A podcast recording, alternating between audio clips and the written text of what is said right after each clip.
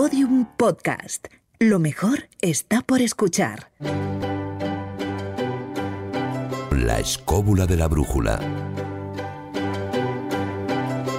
Podium Podcast.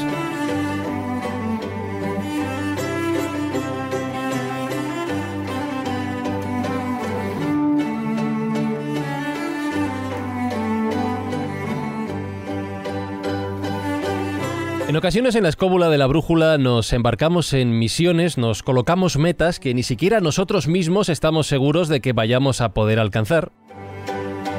Porque hoy vamos a hablar del futuro de Europa nada más y nada menos y Jesús Callejo, yo no soy capaz de decir ni lo que voy a hacer mañana por la mañana como para hablar del futuro de Europa. ¿Vamos a estar a la altura? Lo importante es que Europa esté a la altura del futuro que le espera. Nosotros formamos parte de Europa y vamos a intentar desentrañar algunos de los aspectos, tanto del pasado como del futuro, de este continente en el que vivimos, para bien o para mal. Ha habido un segundo, David Sentinella, en el que pensaba que Jesús iba a decir, lo importante es que, la, es que Europa esté a la altura de la escóbula. Oh, oh, oh. Bueno, también es una parte importante, ¿no? Pero Europa tiene que estar a muchas alturas y ya veremos si es capaz de hacerlo. Carlos Canales, ¿tú crees que a Escobulandia le interesaría formar parte de la Unión Europea? No sé si a la Unión Europea le interesaría formar parte de Escobulandia, que sería Ah, otra posibilidad, que nosotros está, dirigiéramos esto, porque esto es un pequeño caos y necesita orden, y nosotros somos gente ordenada y eficaz, así que podríamos hacerlo al revés. Les podemos integrar en Escobulandia. Además mejoraría el punto mágico de Europa, que le viene bien.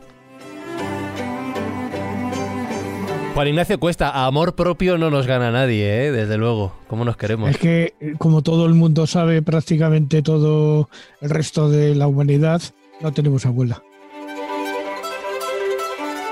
Marta San Mamed, lo que sí que queremos es que el futuro sea en Escobulandia o en Europa sea un futuro verde, limpio y responsable. ¿Verdad? Sin duda. Sí. Y además vamos a hablar de que hay muchas perritas aquí para repartir. ¿Ah, sí? ¿Ah, sí? Sí, muchas perritas, muchas, Ojo, muchas. eso me interesa. Arrancamos la escóbula de la brújula.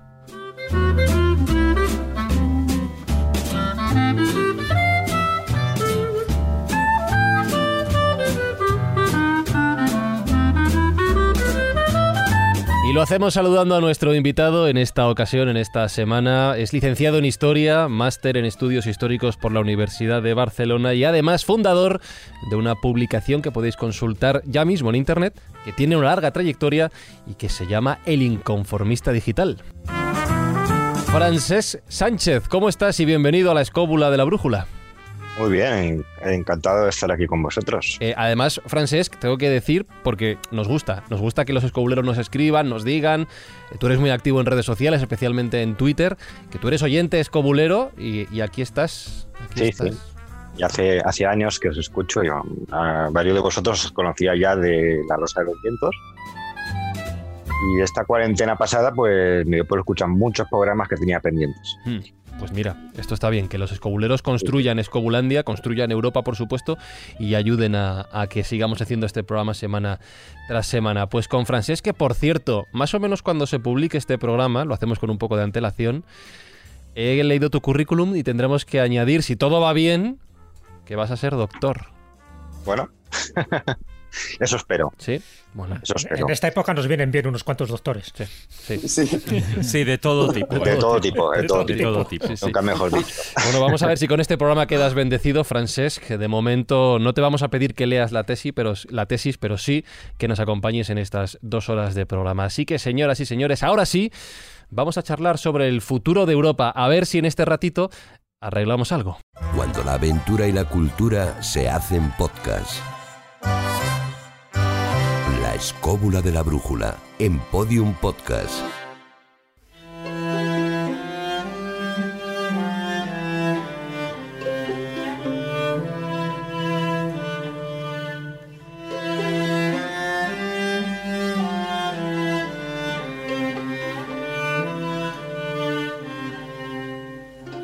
Esto fuera radio clásica, escuchamos el himno a la alegría, el himno oficial y oficioso de Europa, pero mm, pequeñito, bajito, luego lo escucharemos en plan grande cuando Europa haya crecido.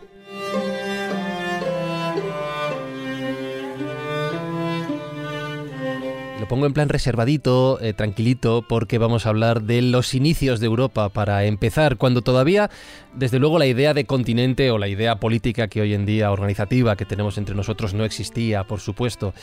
Hemos hablado muchas veces, nos hemos preguntado cuándo comienza el concepto de España, que es una idea que ha avanzado mucho en el tiempo, pero Francesc, ¿cuándo comienza esa idea de Europa? ¿Cuándo, no sé si como continente, como zona geográfica o incluso como identidad común? ¿Cuál es la primera referencia a la idea de Europa que tenemos entre manos? La primera vez que se escucha el término Europa no es como un topónimo ni como un continente, sino como una princesa fenicia que, es llevada en volandas por un toro, que en realidad es Zeus, y que la lleva a Creta. O sea, es mitológico. Nada que ver con el, concepto del continente. Luego viene, Heródoto empieza a hablar del continente europeo y empieza a hablar de, los pueblos que la habitan, ¿vale? Pero esto es, posterior. Claro, fíjate, eh, Jesús, estoy pensando que si ya muchas veces eh, hoy en día eh, pensamos, y con la Unión Europea por medio, que qué tiene que ver un señor de España con uno de Finlandia, por ejemplo. Claro, antes en, otras épocas donde no había tanta conexión, aunque ya en la escóbula hemos hablado de que sí había movimiento, esa idea de Europa como continente, como agrupamiento de todos los pueblos de, esta zona, no sé si era una quimera. Hmm. Era una quimera en un principio. Si nos vamos a los orígenes de los orígenes, es decir, antes de, de Heródoto, tenemos que hablar de cuándo empieza el Homo sapiens a poblar Europa. Ya había neandertales, ya lo sabemos, pero como tal, el europeo, el Homo sapiens, empieza a horadar Europa hace 45.000 años, ¿no? Y además no viene de África directamente. De África la migración va hacia Asia, hacia ese oriente más cercano y desde ahí se van expandiendo hasta Europa. O sea que desde hace 45.000 años se puede decir que empieza a surgir un poco una idea de un continente donde empieza a estar poblado por los primeros Homo sapiens, desplazando a otros homínidos que había por allí, a otras poblaciones humanas como eran también los neandertales.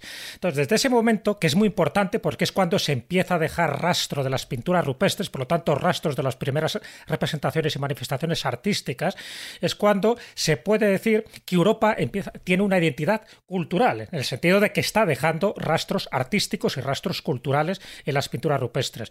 Pero es verdad que hay que ir mucho más lejos y aquí lo enlazo con el mito del rapto de Europa, porque ¿dónde deja esta princesa fenicia? Le deja en Creta. En Creta es donde surge una de esas primeras civilizaciones europeas propiamente dichas, que es la cultura minoica o la civilización minoica, en fin, con el rey Minos, con el Minotauro, con Ariadna, con Teseo, con todos los mitos que luego son posteriores, pero que nacen ahí, es como un embrión. Esa cultura minoica es la que luego va a surgir otro, otra gran cultura, que es la griega, y no olvidemos que una de las etimologías que tiene la palabra Europa, que viene de Ereb, es del ocaso. Es decir, que es verdad que hay una parte de topónimo y hay una parte de personaje mitológico de Europa como tal. Lo mismo pasa con Asia, ¿eh? también Asia surge como un topónimo, ¿no? como la parte este, y luego van surgiendo distintos mitos mm, que de alguna forma dan identidad a ese continente. Pero está claro que no hay un, grupo que se pueda llamar europeos hasta muy pasada las épocas, es decir, hasta que no entra el Imperio Romano, y ya me estoy adelantando muchísimo en el tiempo, no podíamos hablar de eso. Por lo tanto, es cierto que el mito griego, cuando habla de Creta, lo entronca directamente con la cultura minoica, con el rey Minos, que es muy importante, ya digo, porque ahí surgen hay un embrión muy importante de lo que luego se convertirán en esos estados pequeñitos que quieren expandirse. Y claro, a la hora de expandirse es donde entra uno de los elementos también principales de Europa, que son las guerras intestinas que hemos tenido entre nosotros para que ahora mismo nos llamemos como nos llamamos, Europa. Bueno, dos cosillas eh, como complemento a lo que habéis estado diciendo. Bueno, lo primero de todo, una fundamental. Es decir, Arnold Toynbee, uno de los grandes teóricos de la historia, de los grandes teóricos de la, de la, historia como concepto general y universal, decía que la sociedad occidental, la nuestra, la sociedad occidental europea, es una sociedad de tercera generación, o sea, de tercer nivel en el sentido que él decía que había, éramos herederos de dos civilizaciones, hombre, todas civilizaciones confluyen, coordinan y, se influyen mutuamente unas a otras, pero si se entendía la civilización como lo que él entendía, es decir, cualquier cultura humana que tenía trascendencia universal, aunque sea de una pequeña isla, eso sería una civilización, podría serlo perfectamente, en ese sentido, Toynbee, Toynbee decía que la sociedad, la nuestra, era una sociedad de tercer nivel, puesto que tenía dos, una madre y una abuela, por decir así. Esa madre era la que él llama sociedad grecolatina, es decir, la sociedad helénica que los romanos dan forma definitiva de Estado universal, y por encima de ellos la que ha dicho Jesús, la sociedad minoica, que para él es la primera civilización europea o la primera gran civilización europea de primera generación. Esto en el sentido de lo que sería la trascendencia cultural de, de, quiénes somos herederos y por qué. Esto no quiere decir que obviamente que no tengamos influencias de otras civilizaciones, pero este es un punto importante. Es decir, independientemente de otras influencias, esa sería la raíz madre de nuestro árbol civilizatorio. Y lo segundo que es un problema eurocéntrico general del que no nos podemos evadir porque por razones obvias, los europeos al fin y al cabo le hemos dado la, forma al mundo. Le guste o no, transiciones en la realidad. Es decir, fuimos nosotros los que dimos la primera de la vuelta, fuimos nosotros los que extendimos la idea universal de conocimiento geográfico del mundo. En este sentido, Europa es una invención europea. Es decir, Europa, por ejemplo, no tiene fronteras definidas en el este, por más que se diga. Han ido variando a lo largo de la historia porque depende de factores más culturales que de otro tipo. Realmente no habría ninguna frontera física como tal claramente definible como ocurre, por ejemplo, con África. Y segundo, el concepto de Asia, que es un tema interesante porque ahora que ha citado nuestro invitado Francesca a Herodoto, el concepto asiático eh, nace de Europa, nace como contrapunto a nosotros, como enfrentamiento, como el opuesto. Porque los asiáticos nunca tuvieron conciencia de ser asiáticos, entre comillas. Es decir, primero porque era un continente inmenso y segundo porque obviamente un chino tú le decías, es usted asiático como un persa. Y dice, ¿qué dice tío? No, no tenía ningún sentido en sí mismo, es una invención europea. El concepto asiático como el concepto de Libia, que luego se transformó en África, que al fin y al cabo es lo mismo. Son conceptos que nosotros hemos dado al mundo y que bueno, pues de una manera más o menos eh, convencional, el resto de la humanidad ha ido aceptando de una manera a veces, bueno, pues diciendo qué remedio nos llaman así, pues algo habrá que hacer, pero que realmente es una cuestión que se ha impuesto más por nuestro pensamiento universal que por la realidad de un fenómeno geográfico físico claramente determinado. Eso a lo mejor se podía pensar de Oceanía o de América, pero o de África, pero desde luego de Asia y Europa no, son obviamente el mismo continente si lo ponemos desde un punto de vista meramente geofísico. Pero eso, eso iba a decir que evidentemente las aportaciones para la creación de Europa una de las principales es, eh, bueno, las dos principales quizás serían los pueblos indoeuropeos, indudablemente, porque han tenido una influencia fundamental, además en una migración que ha durado miles de años, y los iranios, que tú lo has comentado muchísimas veces, eh, Carlos, los pueblos iranios que fueron, digamos, trasladándose de alguna manera hasta ir conformando pues eh, toda la zona de Balcanes, en fin, el centro de Europa, tal y como eso, bueno, creo que lo hemos comentado en algunas ocasiones. Yo de todas formas me gustaría separar algo que, eh, que creo que a lo largo del programa vamos a ir viendo. Porque una cosa es el continente como tal, es decir, el suelo, y al cual llamamos Europa, y otra el concepto que tenemos de la unión de, eh, digamos, una serie de países o de territorios o de comunidades a las cuales unimos el concepto de queremos ser europeos. Una cosa es que pertenezcamos y que vivamos o que haya habido diferentes eh, bueno, pues eh, civilizaciones o grandes imperios desde la minoica, en griego, bueno, sobre todo luego romanos, etcétera, etcétera, que ese, yo creo que en aquella época no existía como tal concepto de Europa, y, otra cosa muy diferente es que para mí ese concepto de Europa sí que surge, ni tan solo surge con Carlos I eh, de España, V de Alemania, por aquello de la unificación de territorios de prácticamente todo lo que es el, el oeste y el centro de, de, Europa, sino yo creo que directamente lo que es el concepto de Europa del que yo creo que vamos a hablar también en gran medida y del que es el que nos preocupa, surge en el siglo XX y surge a consecuencia, como quien dice, de esa Segunda Guerra Mundial. Surge como el tratado, incluso el tratado, eh, el acuerdo que hay entre Alemania y Francia eh, por el tema del carbón, etcétera, etcétera. A partir de ahí, que sería, bueno, ya no por el Tratado de Roma, sino antes, ¿no? El, acuerdo la CECA, primero la CECA. El carbón y el acero. Claro, la CECA, eso sí. La CECA. Pero yo creo que el concepto que a todos nos une o que todos estamos pensando cuando nos referimos a Europa y ese, digamos, concepto del, título del programa del Quo Vadis Europa o a dónde vas Europa, sí que va más centrado en, en esa unión de, de pueblos que quieren unirse en un concepto común en un concepto, ya veremos si como para desarrollar, si para no desaparecer, si para ser alguien en el mundo, a diferencia de, o sea, con los contrapuestos que tenemos de Estados Unidos, China, etcétera, etcétera, y que si realmente los diferentes países que hay en este continente al que llamamos Europa son capaces de unirse y de representar algo, es decir, de ser una potencia mundial sin ser Pero eso va a suceder. Dejadme, dejadme un Claro, segundo, eh, de- dejadme sí, un segundo, dejadme un Ah, vale, segundo, por vale. favor. Eh, voy a Eso recoger, voy a recoger carrete porque hemos adelantado un montón en el tiempo, ¿vale? Sí. No, no, pero yo, Claro, yo claro. lo planteaba en cuanto a concepto. Vamos a desarrollar efectivamente lo que ha contado David eh, en cuanto al concepto y la identidad de Europa ahora en unos minutos, pero antes dejadme que nos marchemos al taller del pintor de Marcos Carrasco porque nos está esperando para hablar de una de las pinturas y de los mitos que hay detrás que ya hemos mencionado, el rapto de Europa, planteado, pintado por varios pintores a lo largo de la historia. Él ha seleccionado unos cuantos ejemplos.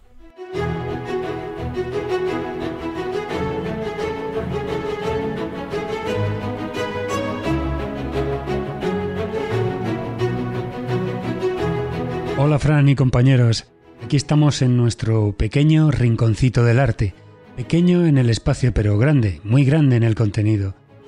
Hoy os traigo un famoso relato mitológico del que se han hecho innumerables pinturas. Se trata del rapto de Europa. Lo pintó en su época Veronés, Rembrandt, Gustave Moreau, Claudio de Lorena, hasta el voluptuoso Fernando Botero lo ha hecho en la edad contemporánea. Según nos cuenta el poeta romano Ovidio en su Metamorfosis, Europa era una princesa fenicia, la hija menor de los reyes de Tiros. Zeus, que estaba y andaba en todos los asuntos de los mortales, le hizo tilín esta mujer tan bella que andaba por la playa con sus doncellas. Entonces pensó Zeus, bueno, pues ya que soy un dios, voy a hacer uso de mis poderes y pensó, si me convierto en un ser visible, puedo seducir a Europa. Entonces decidió convertirse en un toro blanco. Hombre, esto no hubiera funcionado obviamente si Zeus se hubiera convertido en una gallina o en una serpiente. Hete aquí que nos encontramos a Europa recogiendo florecillas en la orilla del mar. Entonces vio cómo se le acercaba un espectacular toro blanco.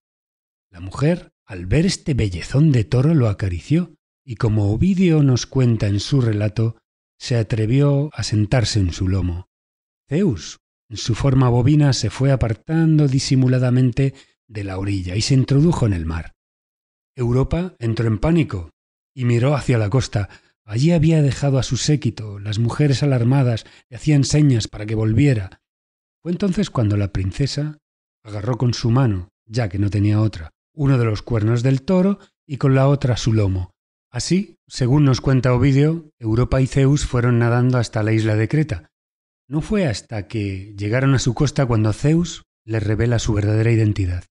Ella, con asombro, pasa del miedo al deseo, sintiéndose agraciada por la elección de Zeus. El relato nos cuenta que ambos yacieron como marido y mujer a la sombra de un árbol y que con el paso del tiempo tuvieron tres hijos, Minos, Sarpedón y Ramadantis.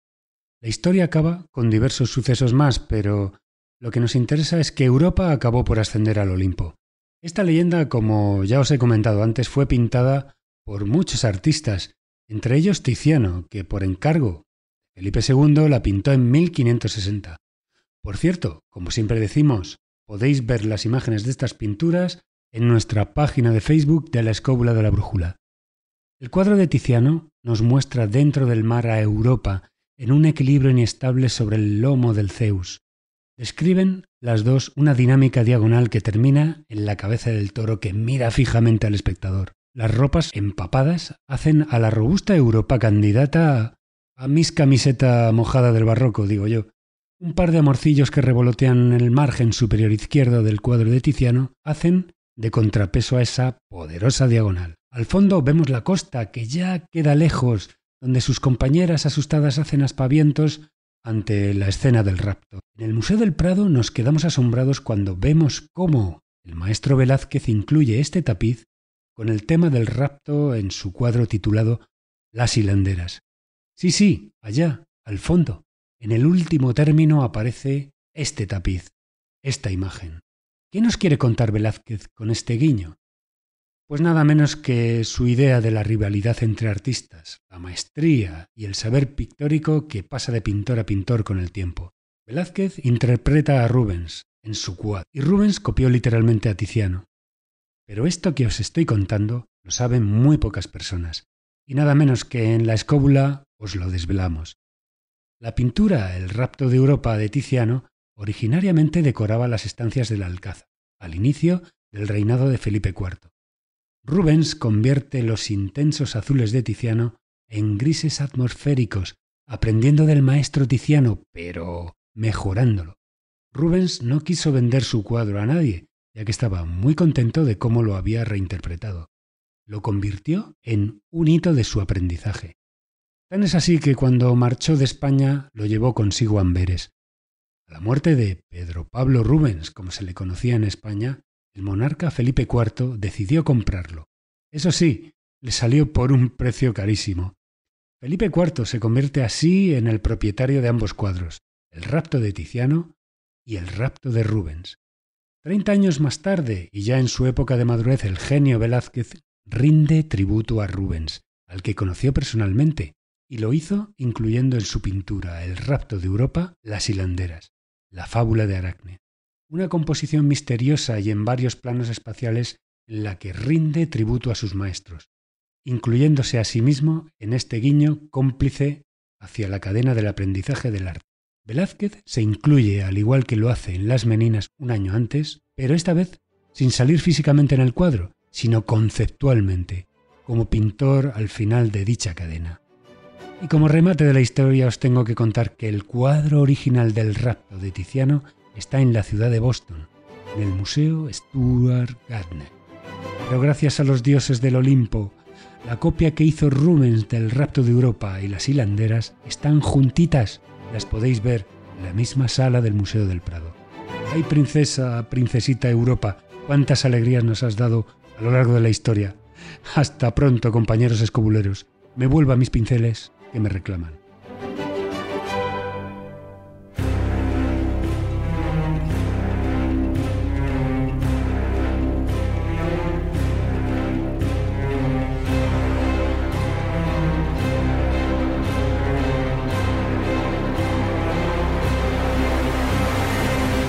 Gracias Marcos por esta lección de historia, de mitología y de pintura, por supuesto.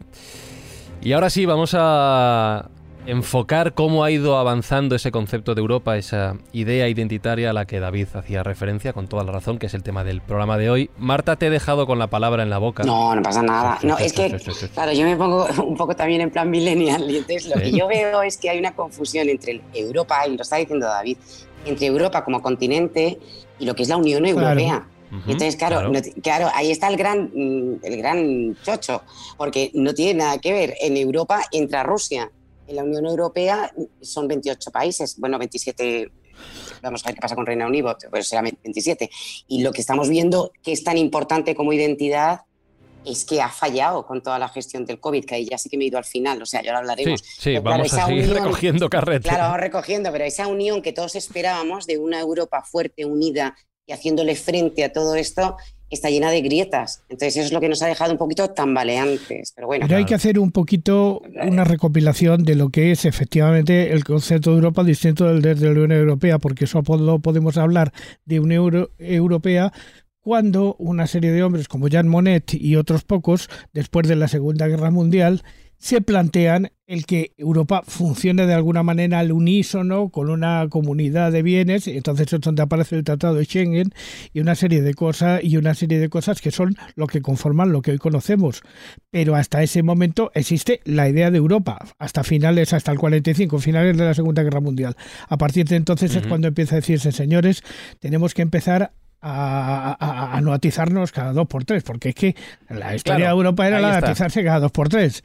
Esa es la clave y la pregunta que le quería hacer a Francés, que además estaba levantando la mano, Francés, eh, ese concepto de, de, Europa como identidad, esa voluntad de unir a todos los pueblos de este continente, eso sí, o a los que quieran sumarse, Rusia no y Gran Bretaña ahora tampoco, em, Reino Unido, mejor dicho, tampoco, eh, nace, como dice Juan Ignacio, sobre una base histórica de conquistas, guerras, enfrentamientos, eh, incluso malos rollos, vamos a decirlo así, de, unos y otros. Eh, ¿Cómo es posible unir a todos esos pueblos tan divididos en la historia?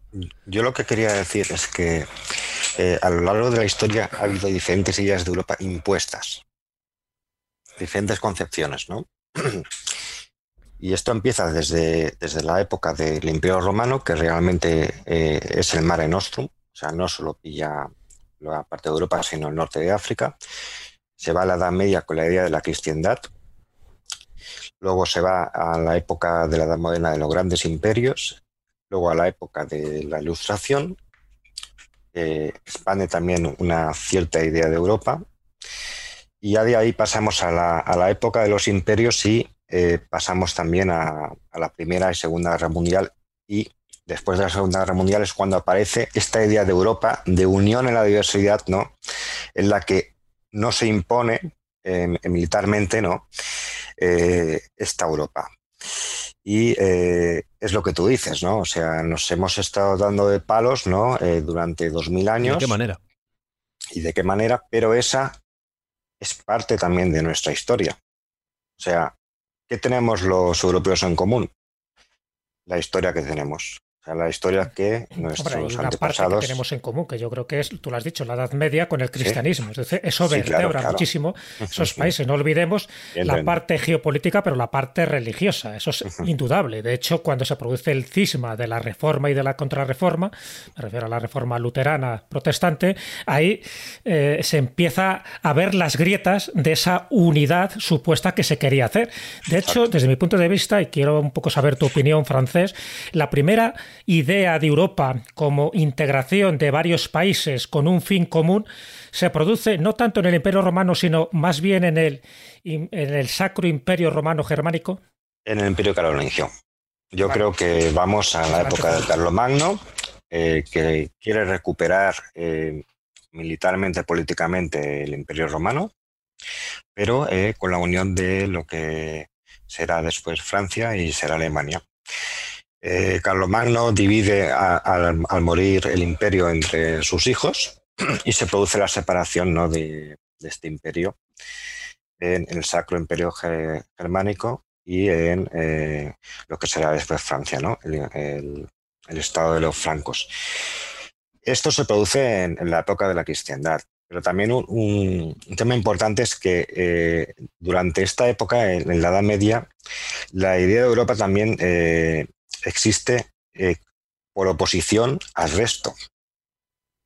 ¿Vale? O sea, existe por oposición al mundo del Islam. Claro, y existe también por oposición al mundo de las herejías. Claro, pero fíjate. Es que has dicho una cosa fundamental que acabas, que acabas de citar un, caso muy, muy concreto, cuando Carlos Martel empieza a empujar, digamos, desde Tolosa para abajo a los musulmanes que iban ascendiendo hacia el norte, es un momento fundamental, o sea, se paran eh, con Al-Ghafiqui. El 732, le frena al Islam, le frena los Pirineos. Y se establece la marca hispánica. Claro. Eso es aquí. Sí, pero hay un factor fundamental que ha contado Francesc que es esencial, y es que a partir del Imperio Carolingio se determinan dos de los que van a ser los elementos esenciales, tres de los elementos esenciales de Europa. El primero, el concepto de cristiandad. La palabra Europa, que llamamos hoy cristiandad, eran sinónimos. Europa era la cristiandad, no lo que estaba más allá de los cristianos. Es decir, a la cristiandad, a lo que va a ser Europa, y luego entre comillas, la cultura occidental se va ampliando en función de quién se va sumando. Es decir, al principio, los paganos germanos del norte, los sajones, luego los vikingos, los estados paganos nórdicos se van incorporando a la civilización occidental, al igual que los húngaros, cuando se van cristianizando. Es decir, el cristianismo avanzando va incorporando a los, a los nórdicos, a los, a los eslavos, a los magiares, a los pueblos fronterizos del, del imperio carolingio, a los que se va absorbiendo dentro, primero de la cristiandad, lo que luego va a ser Europa. Lo segundo, la división, es la división del imperio, del imperio carolingio, que es definitiva porque crea los dos estados y el estado de confrontación, la lotaringia, lo que está en medio. Es decir, Francia, lo que va a ser Alemania, lo que va a ser Francia y lo que hay en medio, que será parte del Ducado de Borgoña durante siglos, durante tiempo, pero es la, la zona de frontera y de enfrentamiento entre Alemania y Francia, que para bien o para mal va a determinar la este europea por mil años.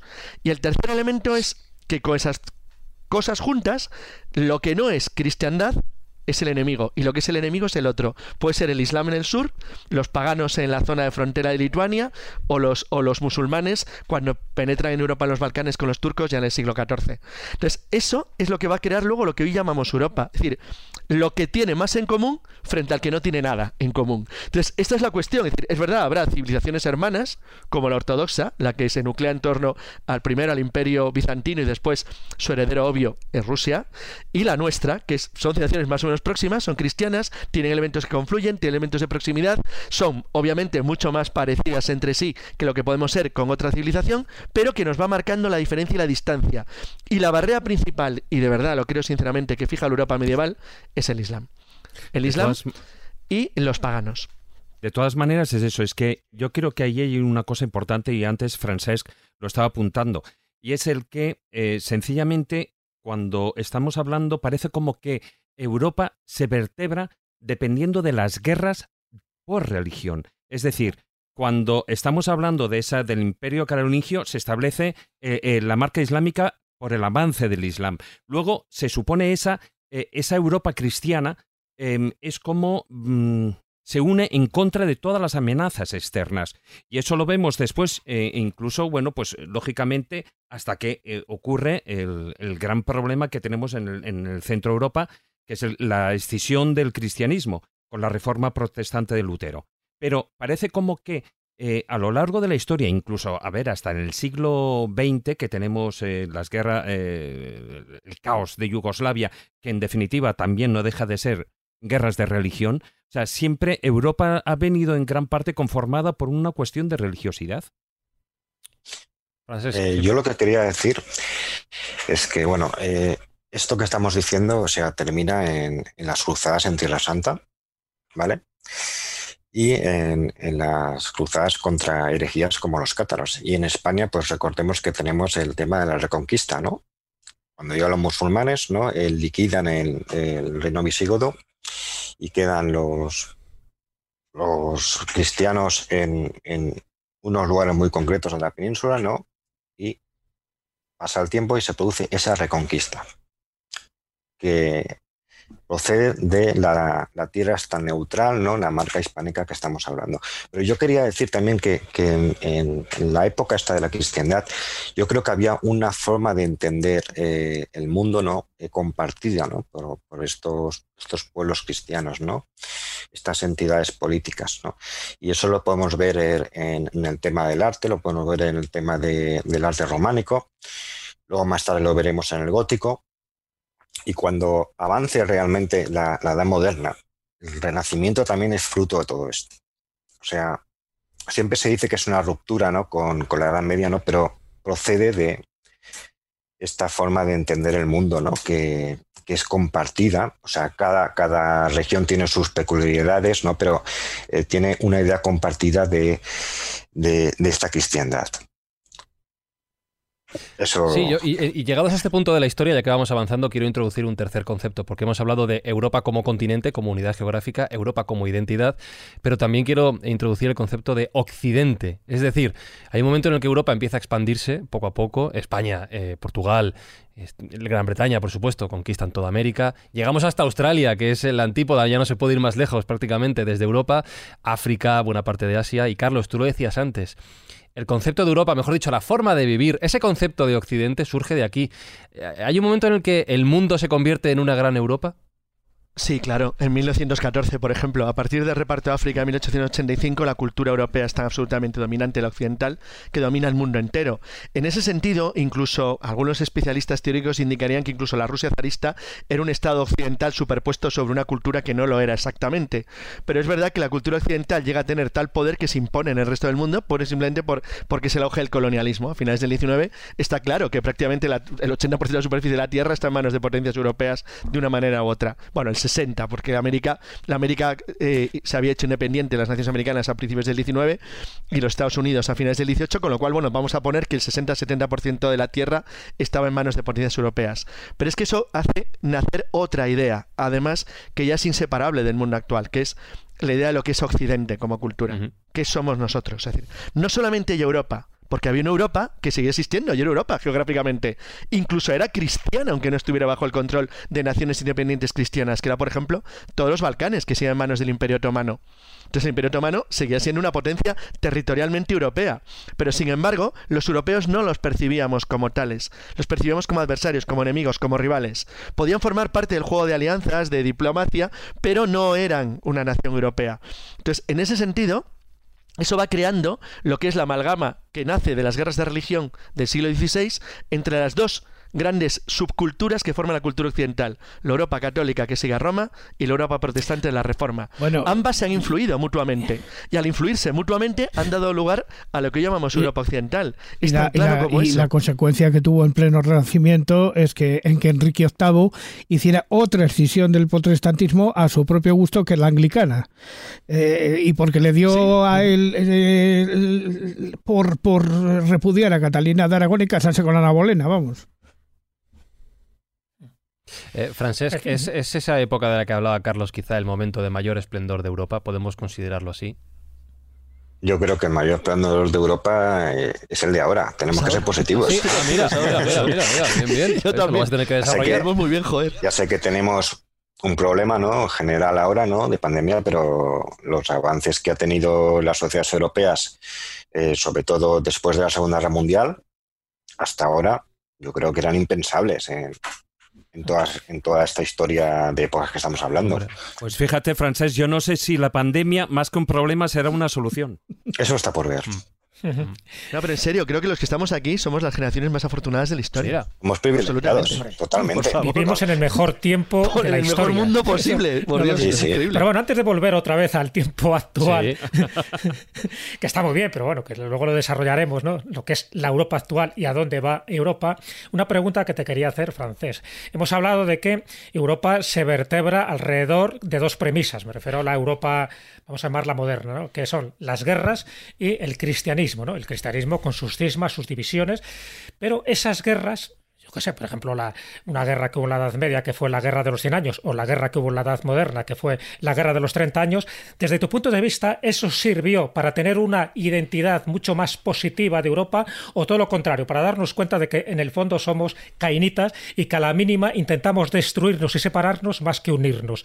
¿Qué factor han hecho estas guerras?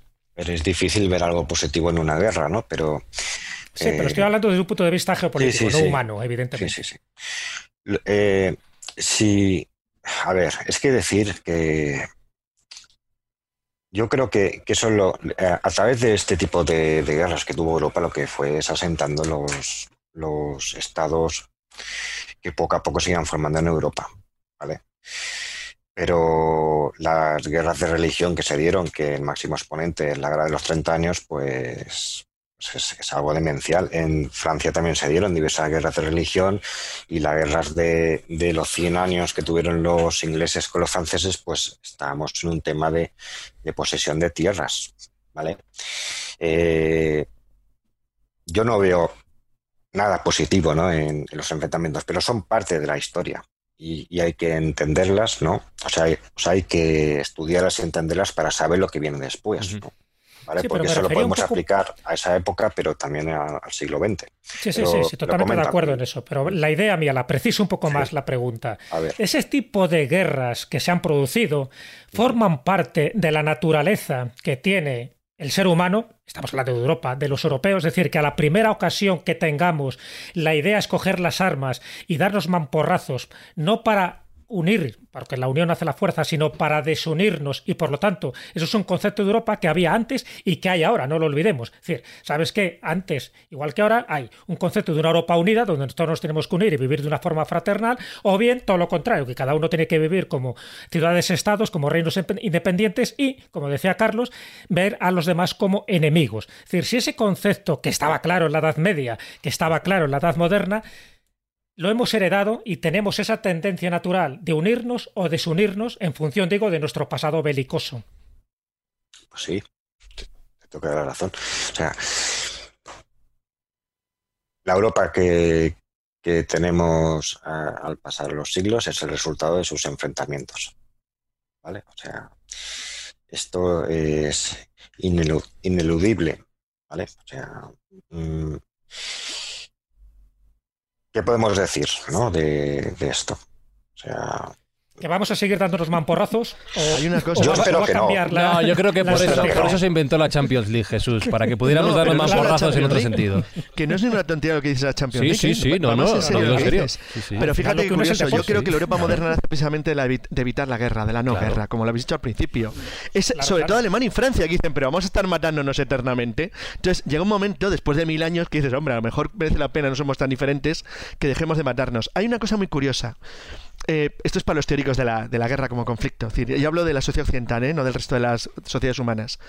En, en Europa, después de las brutales y salvajes guerras de religión de los siglos XVI y XVII, una vez que se establece el sistema de estados que todavía está vigente, el de Westfalia en 1648, que al fin y al cabo somos los herederos y aún está en uso, se da un fenómeno muy curioso. Es que la guerra, endémica en Europa, porque es endémica, es constante, baja de nivel poco a poco. Hasta el extremo que la famosa frase del siglo XVIII, aunque sea una barbaridad para los muertos de la época, lo de el deporte de los reyes, llega a un momento que es casi real, donde realmente las cambian pequeñas zonas de territorio, las guerras nunca son específicamente destructivas porque el monarca no quiere destruir lo que va a ser su territorio si gana, ni el otro quiere se le destruya mucho aunque lo pierda, y donde las guerras van bajando en nivel de destrucción hasta que llega la Revolución Francesa. Y con ella el renacimiento del nacionalismo europeo se acabó. La guerra entonces sí que se convierte en una cosa jorobada de verdad, para llegar ya al disparate y a la locura de la Primera Segunda Guerra Mundial, que es la combinación total. Yo creo que después de eso es curioso que, claro, obviamente fueran un italiano, un alemán y un francés los que se dan cuenta de vamos a estar matándonos los mil siguientes mil años o, o o dejamos de hacerlo de una vez y nos ponemos en orden. Yo creo que el cambio, por eso digo que somos muy afortunados, que los que han vivido Europa posterior a 1950, al Tratado de Roma, han visto el mejor periodo de la historia de la humanidad. Estos 50 años que van del 50 al 2000 son espectaculares. Eres muy Y se Steve basaron Pinker, todo- ¿eh? Tú, muy Sí, muy pinkeriano. pinkeriano. Sí, sí. Claro, es que soy pinkeriano. Sí, en ese, yo sabes que soy poco pinkeriano en general, pero en esto es que hay que reconocer los hechos. Los hechos son objetivos, obvios y demoledores. Es verdad que a mí me dicen en el año 88, cuando en los Juegos Olímpicos de Sarajevo, de invierno, que esa misma gente se iba a matar al cabo de unos pocos años de una manera salvaje, y yo te digo en serio que no me lo creo. Sí, porque es que tú veías un croata y un serbio y se hicieron lo mismo. Simplemente que uno es ortodoxo, el otro católico, que uno pone las letras en cirílico y el otro es en, en latino, pero hablan el mismo idioma, se entienden perfectamente y son iguales. Y, y se iban a matar de manera salvaje al cabo solamente de ocho años y me co- hubiera costado creerlo, eh, en serio. Y yo tenía ya veintitantos años. Es decir, que decir que no era tampoco un crío. Es decir, bueno, como era Yugoslavia, pues como España, más o menos. Entonces, en ese sentido, a mí se me ha dado un poco de miedo. No cuento el tema del Cáucaso, porque digamos que es tierra frontera y podríamos entrar en discusiones, ¿es Europa, no es Europa? Bueno, en realidad para mí claramente, más o menos de una manera u otra lo es. Pero digamos que está más apartada. Al otro lado del Mar Negro podemos entrar en discusión. Pero en Ucrania no hay entrar en discusión, en Moldavia no hay entrar en discusión, en Transnistria, ni en, ni en Serbia, ni en Kosovo, y los tenemos ahí al lado. Y se han estado matando hasta hace cuatro días. Por eso yo creo que aquí tenía razón Churchill, no tanto de Gasperi o los creadores de la Unión Europea, de que estamos siempre a un paso de la barbarie y que cualquier tontería que hagamos la podemos jorobar. Y que por eso esto que hemos conseguido en 50 años hay que cuidarlo mucho, mucho, mucho, porque la mínima se estropea. Sí, fíjate, yo de todas formas, yendo un poquitín hacia atrás, ya que estamos hablando y tú has comentado precisamente el tema de la Revolución Francesa, yo creo que eso es un punto de inflexión, un punto de inflexión cara a Europa. Es decir, es el fin de, digamos, ese antiguo régimen, Sí. eh, aunque luego, bueno, hay los intentos eh, de nuevo para recuperar con la Santa Alianza y toda la historia, pero sí que con, con esas ideas que aparecen eh, de la ilustración, o sea, con Voltaire, con, con Rousseau, con Montesquieu, etcétera, etcétera, yo creo que conforman esa idea, sobre todo eh, esa otra parte que habla ya de los pueblos, habla ya de los conceptos, de los valores, de la unión de las gentes. De hecho, ahí se ven eh, luego como existen eh, a consecuencia de ello también las reunificaciones tanto en Alemania como Italia de los diferentes eh, reinos que o posesiones, ¿no? Condados, depende que, que hay, ¿no? Y, se- y hay la reunificación alemana y la italiana. Por lo tanto, yo creo que ahí la ilustración sí que supone un verdadero punto de inflexión y, y yo creo que incluso ahí es sí donde podríamos hablar de esa idea de la Europa, el, el- idea primigenia de la Europa que tenemos hoy en día, de la Europa actual. Hombre, porque se da un factor que es fundamental, que es el tercer estado. Hasta ese momento solo había dos estados, que era la nobleza y el clero.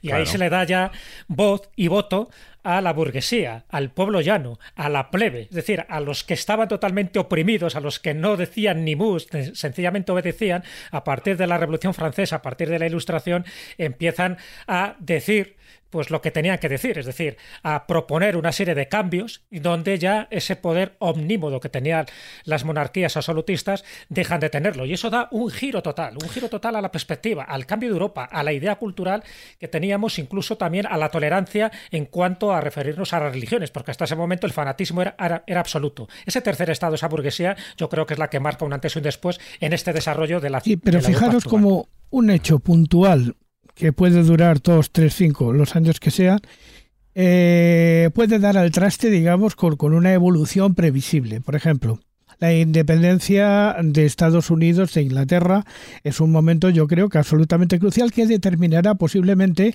también la Revolución Francesa, donde ya empiezan a aparecer los enciclopedistas y una serie de ideólogos. Y hay uno que a mí en concreto me gusta, que es Nicolás de Condorcet. Nicolás de Condorcet, ya en la Revolución Francesa, trabaja en la Declaración de los Derechos Humanos, trabaja también de alguna manera en la emancipación de la mujer, trabaja de alguna manera en el final del esclavismo.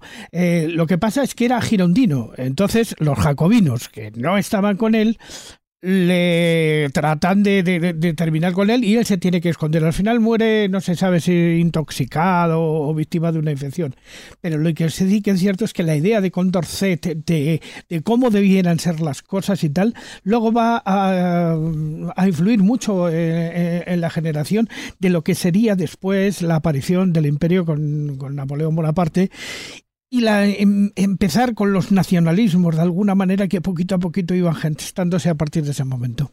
Es, vamos, eh, yo creo que todos conocemos lo que pasó a partir de 1792, ¿no? Que el mundo excepto en España, porque en España no llegó esa revolución, pudo llegar de mano de Napoleón, pero no llegó.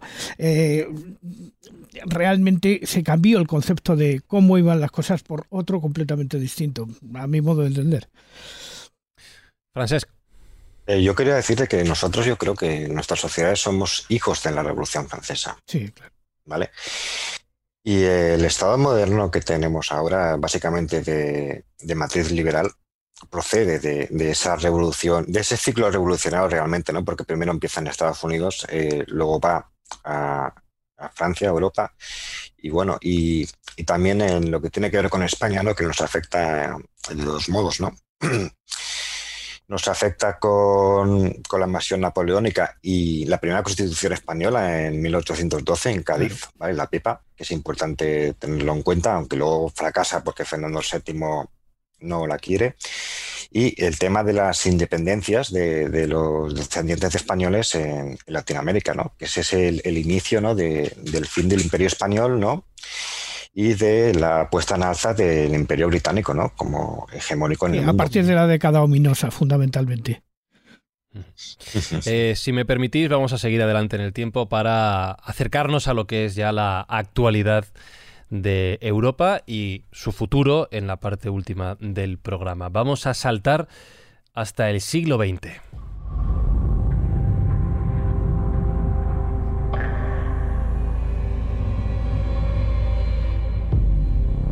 Y lo vamos a hacer adelantando, que suele ser al final del programa, esta sección de recomendación de libros de Jesús Callejo, estos libros de Callejo, porque si bien la segunda parte del siglo XX decía Carlos que fue quizá el mejor momento en la historia de Europa y ojalá se prolongue durante muchas más décadas, la primera mitad del siglo XX Jesús nos salió regulera, quiero decir.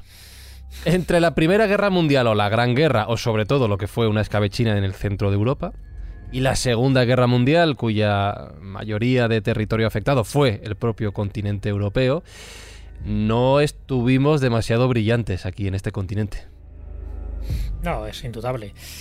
Porque el hecho de que hubiera dos guerras mundiales eh, con una diferencia de muy pocos años, en el siglo XX, donde se supone que habíamos aprendido de nuestros errores, de los errores que se habían cometido en el siglo XVIII, en el siglo XIX, con las guerras napoleónicas y con toda la masacre y toda la barbarie que se generó en Europa, pensábamos que habíamos aprendido la lección. Además, estábamos en una época de la Belle Époque, que, forma parte además de, un momento de depresión de Francia cuando pierde la batalla con Prusia en 1870, pues dice, bueno, venga, a partir de ahora vamos a dedicarnos a la buena vida, al, al carpe diem, ¿no? Entonces surge la Belle Époque, en fin, donde la historia está en divertirse y dejar los conflictos de lado, ¿no? Una Belle Époque que dura justo hasta el inicio de la Primera Guerra Mundial, hasta 1914. Entonces, ese ambiente distendido que se intentaba fomentar en Europa, en España teníamos nuestros problemas, como siempre, ¿no?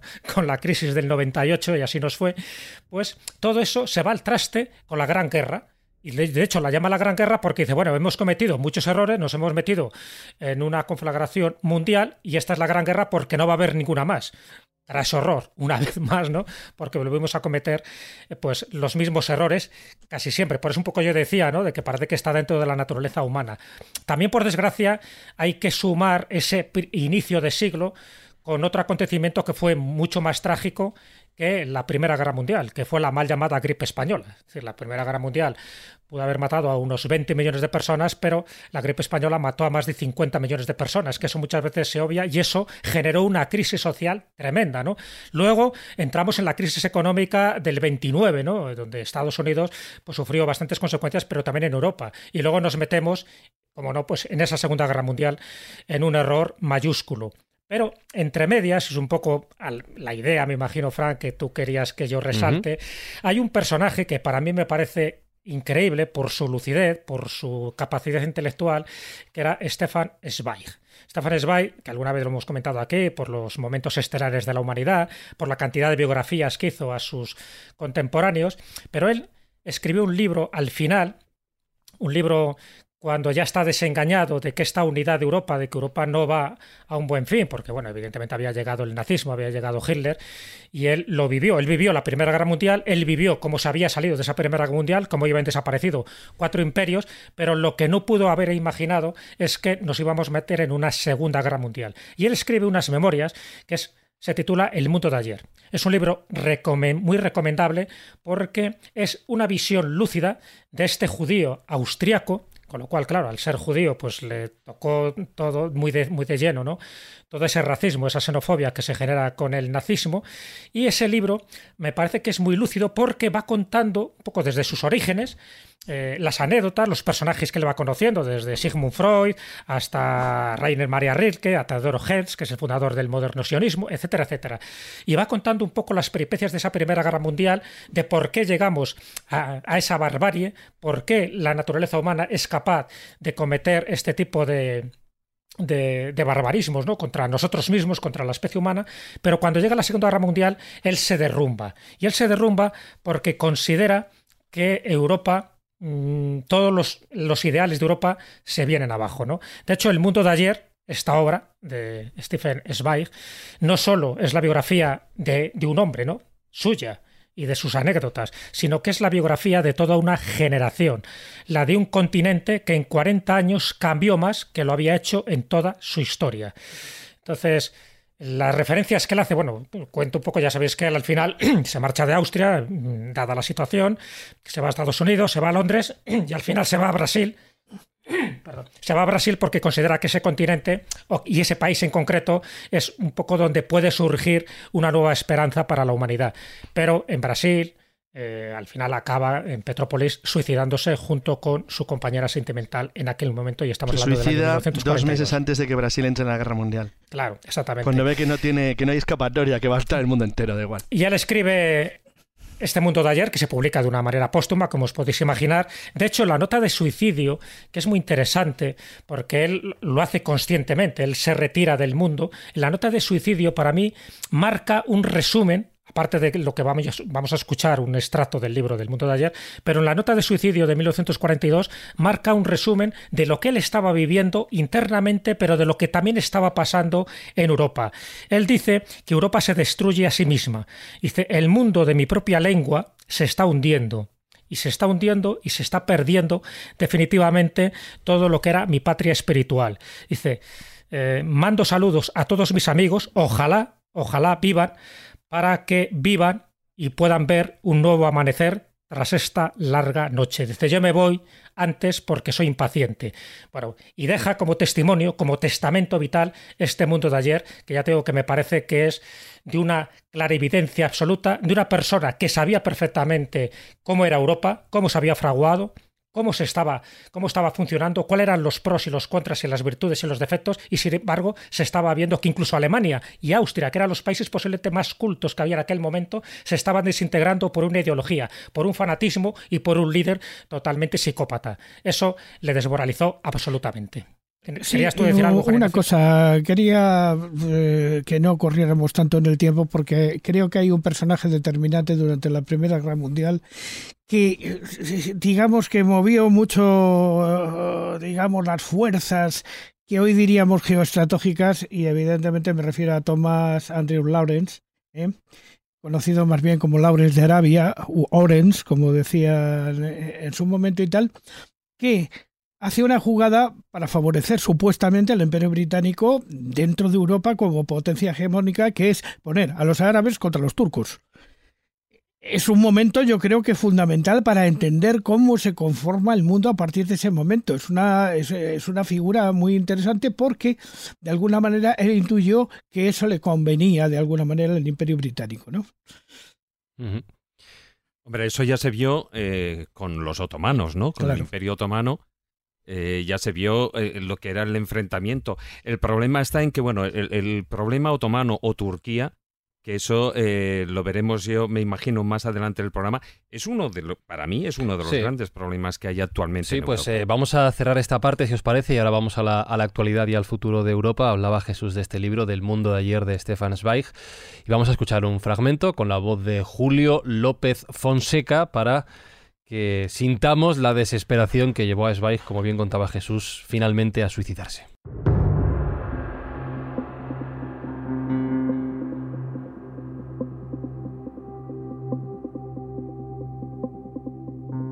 Nací en 1881, en un imperio grande y poderoso, la monarquía de los Habsburgos. Pero no se molesten en buscarlo en el mapa. Ha sido borrado sin dejar rastro. Me crié en Viena, metrópoli dos veces milenaria y suprarracional, antes de que fuese degradada a la condición de ciudad de provincia alemana. En la lengua que había escrito y en la tierra en que mis libros se habían granjeado la amistad de millones de lectores, mi obra literaria fue reducida a cenizas. De manera que ahora soy un ser de ninguna parte, forastero en todas, huésped en el mejor de los casos. También he perdido a mi patria propiamente dicha, la que había elegido mi corazón, Europa, a partir del momento en que ésta se ha suicidado desgarrándose en dos guerras fraticidas. Fue después de la guerra cuando el nacionalsocialismo comenzó a trastornar el mundo, y el primer fenómeno visible de esta epidemia fue la xenofobia, el odio, o por lo menos el temor al extraño. En todas partes la gente se defendía de los extranjeros, en todas partes los excluía, Todas las humillaciones que se habían inventado antaño solo para los criminales, ahora se infligían a todos los viajeros antes y durante el viaje. Durante todo este tiempo, aquella sombra ya no se apartó de mí. Se cernía sobre mis pensamientos noche y día. Quizás su oscuro contorno se proyecta también sobre muchas páginas de este libro. Pero toda sombra es, al fin y al cabo, hija de la luz, y solo quien ha conocido la claridad y las tinieblas, la guerra y la paz, el ascenso y la caída, solo éste ha vivido de verdad. Y de aquí, Francesc, ¿cómo salimos? Hemos tocado fondo, no lo ha contado Zweig. Es lo que hay. Yo quería decir una... lo que hay. Yo, yo, quería decir una cosa en cuanto a la finalización de la, de la Gran Guerra, ¿no? de la Primera Guerra Mundial que supone el final ¿no? de los imperios centrales, aparte del imperio zarista, ¿no? porque tienen la revolución rusa allí, el imperio austrohúngaro y el imperio alemán, ¿no? y surgen, en función de los 14 puntos del presidente Wilson, una serie de estados ¿no? en Centro Europa, ¿no? pero eh, digamos que esta liberación eh, a otros continentes ¿no? en los cuales está involucrada Europa, como bien comenta eh, Cuesta con con, el tema de Oriente Medio y el tema de África, lo que pasa es que pasan las, colonias de manos, ¿no? O sea, de estar en manos de, los alemanes o de los otomanos pasan a, manos británicas y francesas, o sea, básicamente. Eh, la semilla de la Segunda Guerra Mundial yo creo que se encuentra en la Primera Guerra Mundial. Y en la, en la crisis del 29 y el ascenso, el ascenso de, de un nacionalismo exacerbado eh, en forma de fascismo en, Italia y, en Alemania, básicamente. Que tuvo, Las condiciones... que tuvo en España eh, un inicio, un inicio también. La guerra civil. Decía, Decía solo apuntar las condiciones que le habían quedado a Alemania después de la Primera Guerra Mundial. Condiciones. acuerdo. Sí, sí, las condiciones con las sanciones. que si corremos tanto hasta llegar a la Guerra Civil Española, no olvidemos que es una consecuencia directa del desastre del 98 ¿eh? con el hundimiento del Maine. Eso lo sabe muy bien Carlos porque ha escrito un libro sobre el tema y, lo ha citado muchísimas Son más causas. En realidad es que España nunca solucionó el problema de la modernidad reciente después de las guerras napoleónicas. No pudo, nunca. Tuvo tres guerras civiles, luego la perdió al final del imperio y luego el gobierno de la restauración nunca dio una respuesta satisfactoria. Para mí, lo sabéis perfectamente, la Segunda República es uno de los mayores fracasos, de los tristes más fracasos de la historia de España. Y fíjate cómo acabamos. Fue una cosa. fíjate, Carlos, que estás haciendo alusión ahora mismo a la Segunda República y nos olvidamos de que hubo una primera, la gloriosa. La primera, la, es la, primera, la primera son los casos más caóticos de la historia de España. ¿Sabes que yo tenía por ahí un libro que nunca salió que se llamaba El año que España se suicidó? Sí. 1873. Hombre, lo, lo maqueté yo. Esa locura de país donde bueno, un presidente, si es que con esto cortamos el trozo, porque un presidente que dimite diciendo estoy de todos, eh, hasta los cojones de todos nosotros, ya es suficiente. Y cogió el tren y se piró para París, eso pues no es muy normal. pero, pero... Y realmente la locura española de 1873-74 es un delirio que parece, parece mentira que pueda ser algo que ocurría en un país civilizado en un tiempo relativamente moderno. Yo lo borraba porque es verdad que eso de que acabara en, guerra. Cuando publicas ese libro, pues en fin. Voy, a, voy a centrar el tema porque, eh, evidentemente, si estamos mirando este caldo de cultivo y ya llegando al siglo XX, como decía antes, en el cual Europa ha salido de la Primera y de la Segunda Guerra, con todos los desastres económicos, humanos y también morales que eso ha producido. En España, como bien ha dicho, hemos salido de la época de la Segunda República y de la, y de la Guerra Civil, y ese es el momento, como habéis dicho antes, paradójicamente, cuando se toca fondo en lo que es la relación dentro de Europa, en el que comienza a surgir la idea definitiva, hasta el momento en el que vivimos, de vamos a empezar a unirnos y vamos a empezar a pensar que quizá no solo podemos ser un continente, sino que podemos ser una Unión Europea.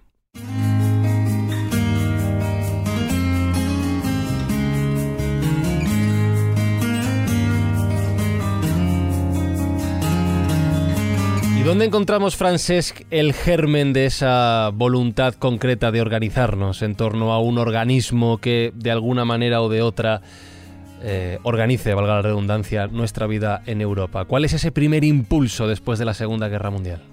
el primer impulso es la devastación, cómo ha quedado Europa después de la Segunda Guerra Mundial, pero hay un contexto. Hay un contexto. Eh, en el terreno económico está Brenton Woods, que en el 44 se decide pasar del proteccionismo al, al librecambismo, se acepta el dólar como moneda internacional, se pone en marcha el Fondo Monetario Internacional y el Banco Mundial. Y luego en el terreno político eh, se crea las Naciones Unidas con la Asamblea de Naciones Unidas y eh, la Carta de eh, de las Naciones Unidas, ¿no? La Carta de Derechos. Y eh, esto, eh, en un contexto, eh, no perdamos de vista, de tensión entre los soviéticos y los americanos, que han liberado Europa de los nazis, ¿no? pero han invadido también, evidentemente, Europa y ponen en marcha o, facilitan su sistema ¿no? en, los territorios que, bueno, que han ocupado. Eh, este es el contexto, ¿no? Y eh, digamos que Francia y Alemania ¿no? Eh, deciden dejar atrás un pasado ¿no? de, guerras cruentas y de rencillas y deciden cooperar. Y deciden cooperar primero con, con algo fundamental para, para, la maquinaria de guerra, que es el carbón y el acero, ¿no? Y ponen en marcha la, la comunidad del carbón y el acero, la CECA, a la que se incorporarán más tarde Luxemburgo, Bélgica, Italia y Holanda. Y poco después, esto, esto lo ponen en marcha eh, Robert Schuman, que es el, ministro de Exterior francés, y, y Konrad Adenauer, que es el canciller de la República Federal Alemana. no he dicho que Alemania quede defendida en dos. Es importante. Es cuando se crea el Benelux, por decirlo de algún modo, ¿no? El Benelux eh, es eh, Bélgica, eh, Holanda y Luxemburgo. Luxemburgo que también está metido ahí. El Tratado de Roma, unos años después, ya crea el mercado común. ¿Vale? Y esto en un contexto de Guerra Fría le interesa, de hecho, también a Estados Unidos para mantener una, Europa unida ¿no? y aliada ¿no? frente a un adversario ¿no? que es la Unión Soviética, que tiene un sistema propio para, Europa y para el mundo. ¿no? O sea, tenemos que tener en cuenta que eh, lo que se pone en marcha en, Europa Occidental es, el sistema de la democracia liberal, eh, la economía del libre mercado y una organización de, de, defensa colectiva que es la OTAN. ¿vale? Y en el tema, y ya termino, en el tema de los, de los del este, de, la parte comunista, pues se pone en marcha una, democracia popular, eh, una, una, economía planificada y el Pacto de Varsovia. Y así, o sea, digamos que va avanzando, se va avanzando con la construcción europea en este contexto de, Guerra Fría y se irán sumando países, ¿no? Hasta que en el 85 entra España, ¿no? Y ya eh, en el 89, eh, con el desplome es, eh, de los países del este y más tarde de la Unión Soviética, todos los países eh, que formaban parte del Pacto de Varsovia eh, ingresan en, esta Europa, que ya será la, Unión Europea, y, bueno, y quedan fuera pues los que formaban parte de, la Unión Soviética. he querido aquí enrollarme un poco, ¿no? Porque el tema. No, pero lo has resumido muy bien. Sí, lo has resumido bien. Pero no debemos. un detalle curioso que los tres un detalle curioso, una curiosidad. Los tres eh, grandes impulsores de la Unión Europea, es decir, Schuman, eh, Adenauer y De Gasperi, los tres eran democristianos y los tres eran de habla alemana, porque de Gasperi nació en Tesino, era austrohúngaro, ahora que hemos hablado de, de Stefan Zweig.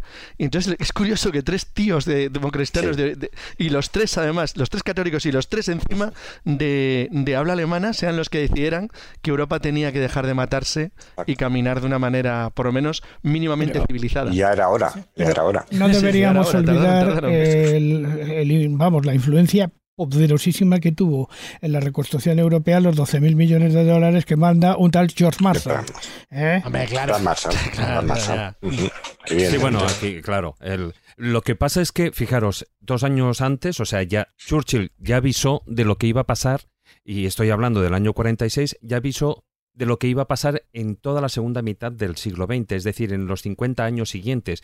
Y es que eh, él ya comentaba que desde el Báltico hasta el Adriático había caído un telón de acero.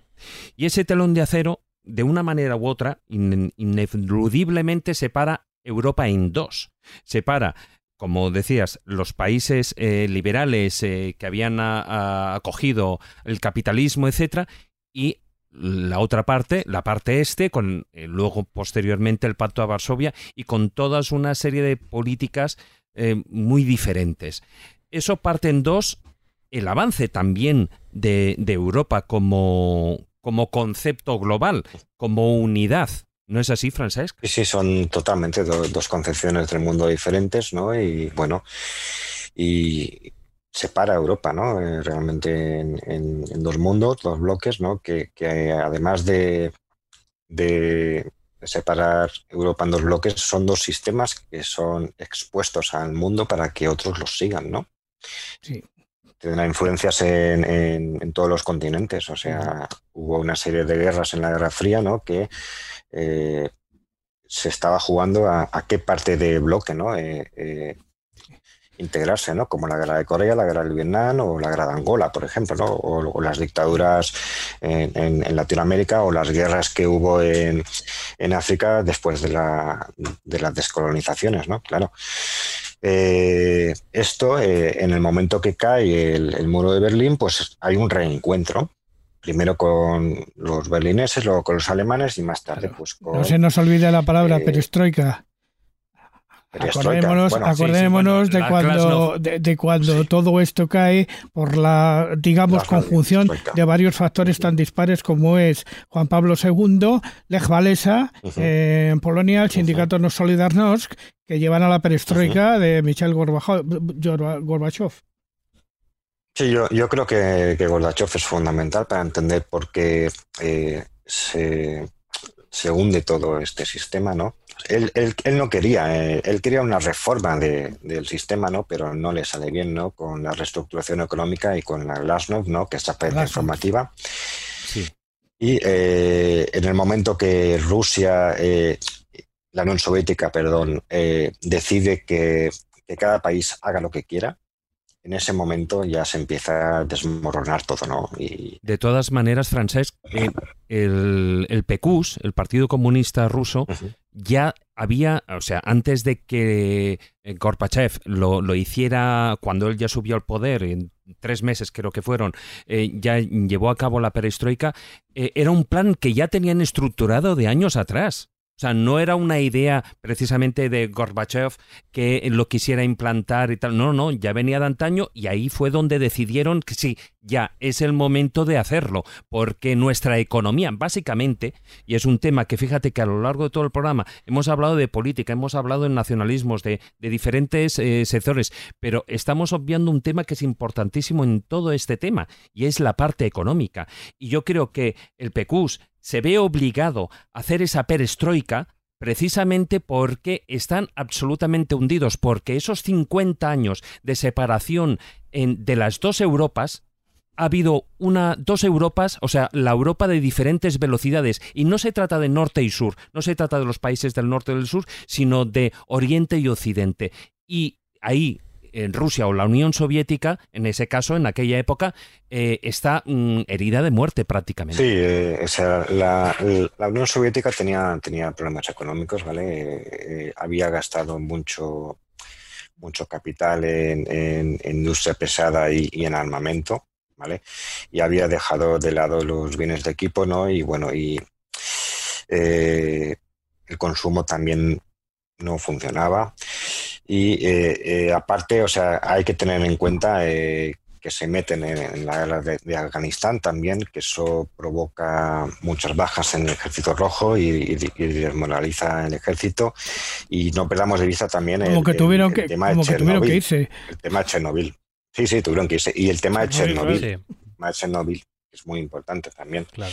Digamos que es una confluencia de, de, un montón de factores, pero lo que nadie podía saber es que, bueno, eh, de la noche a la mañana prácticamente mm, cae el, bloque comunista y, cae la, Unión Soviética. Eso no era algo que no se podía saber. O sea, sí que se pensaba de que, de que iba a haber cambios, sí que podía caer a largo plazo, a medio plazo, pero eh, esta rapidez con la que se producen estos cambios, ¿no? Eh, no se podía saber. Y yo creo que ni el propio Gorbachev mm, ¿A ti no te parece, francés, que había una cierta nostalgia de una especie de zarismo laico después de la caída de la Unión Soviética? ¿Estás hablando de Putin? Sí.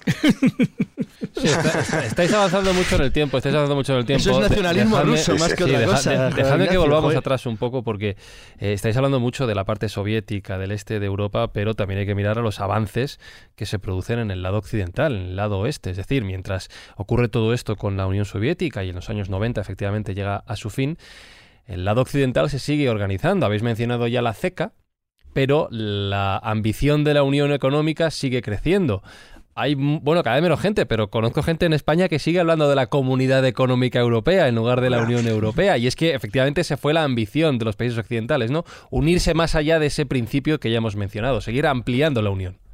Bueno, hay, hay, hay, un, hay algo fundamental en la Comunidad Económica Europea que es el, mercado común, ¿vale? Eh, eh, mercancías sin aranceles eh, moviéndose por el continente y, y, Schengen.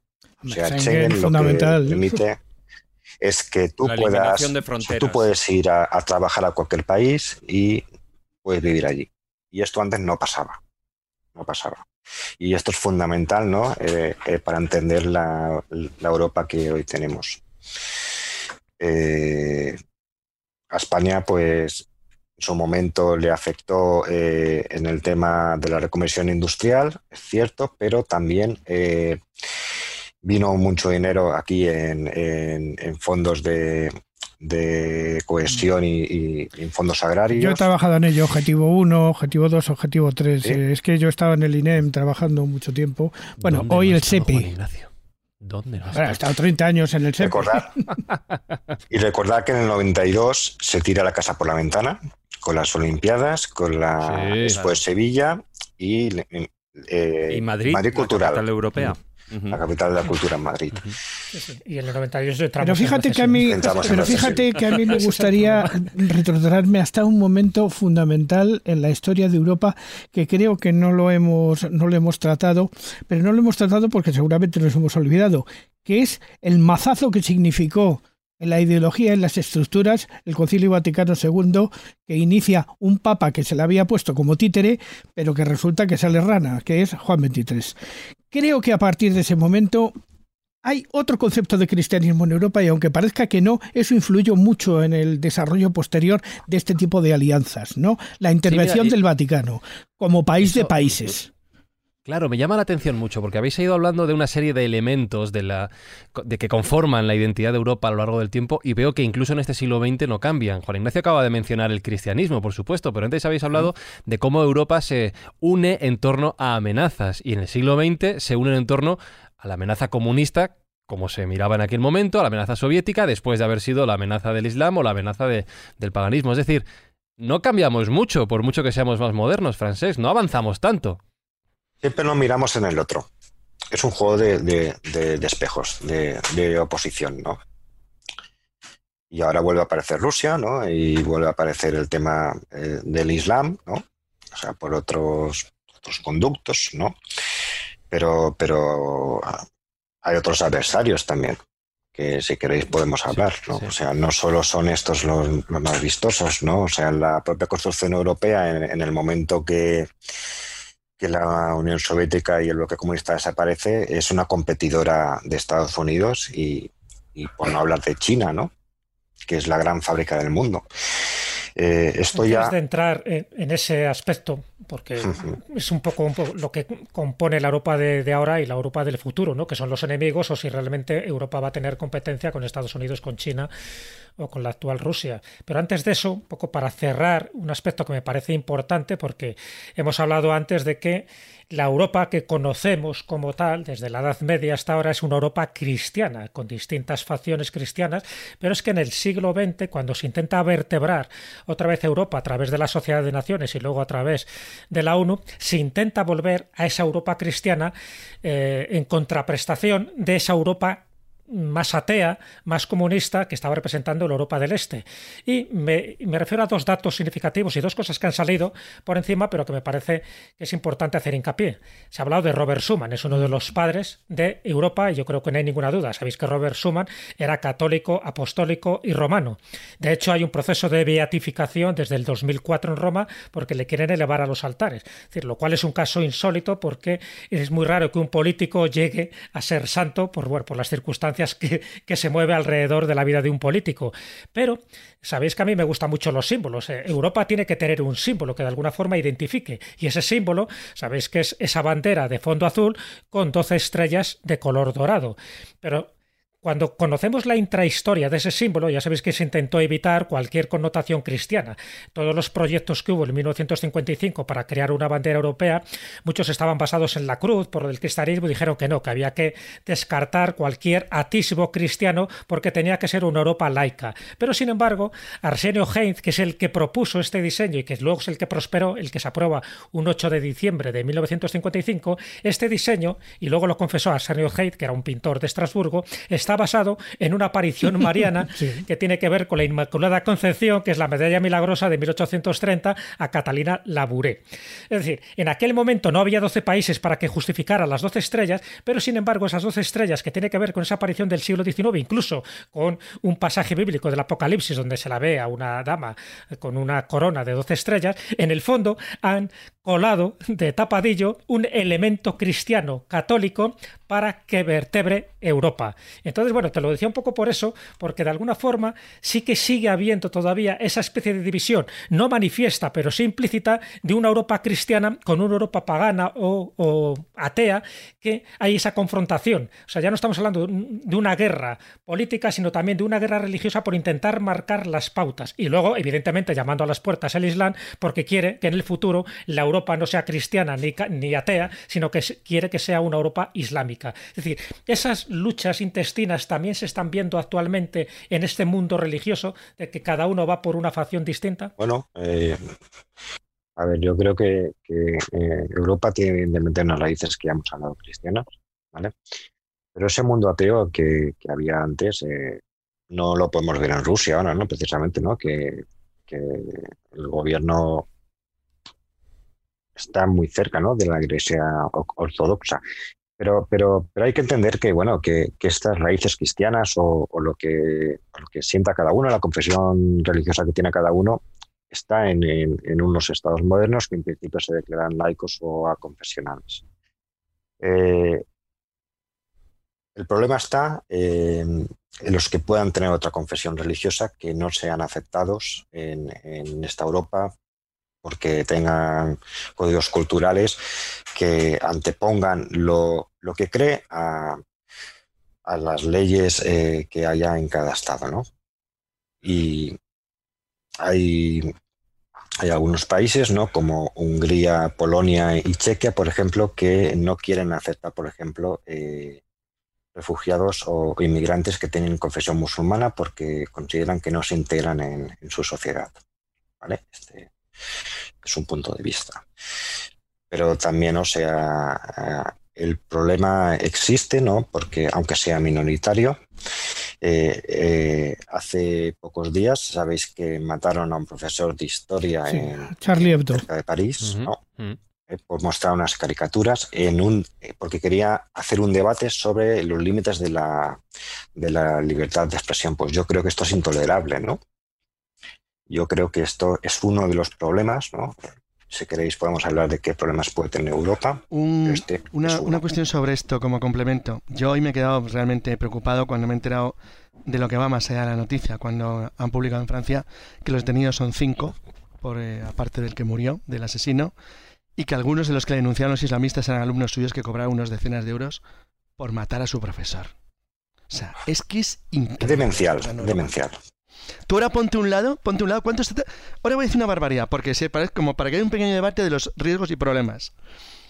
Em, yo, por razones que sería muy largo contar, bueno, los que me conocéis más, yo creo en las sociedades abiertas. Creo que son buenas, beneficiosas, interesantes. O sea, creo en cierto modo en el globalismo. Me gusta viajar, me gusta el mundo, me he movido y creo que es bueno. Pero ahora ponte en el lugar de un húngaro un polaco. No han tenido ni un solo atentado islamista, jamás. Nunca. Nosotros llevamos más de 500 muertos en España. si juntas desde el año 80 y algo. sí, pues imagínate en Francia, por ejemplo, o en Inglaterra no, no, porque España tiene uno muy gordo, ¿eh? Que, sí, sí, sí, supera hombre, todos. por supuesto. Pero desde que empezó con el atentado contra el bar El Capricho en los años 80, son centenares de muertos.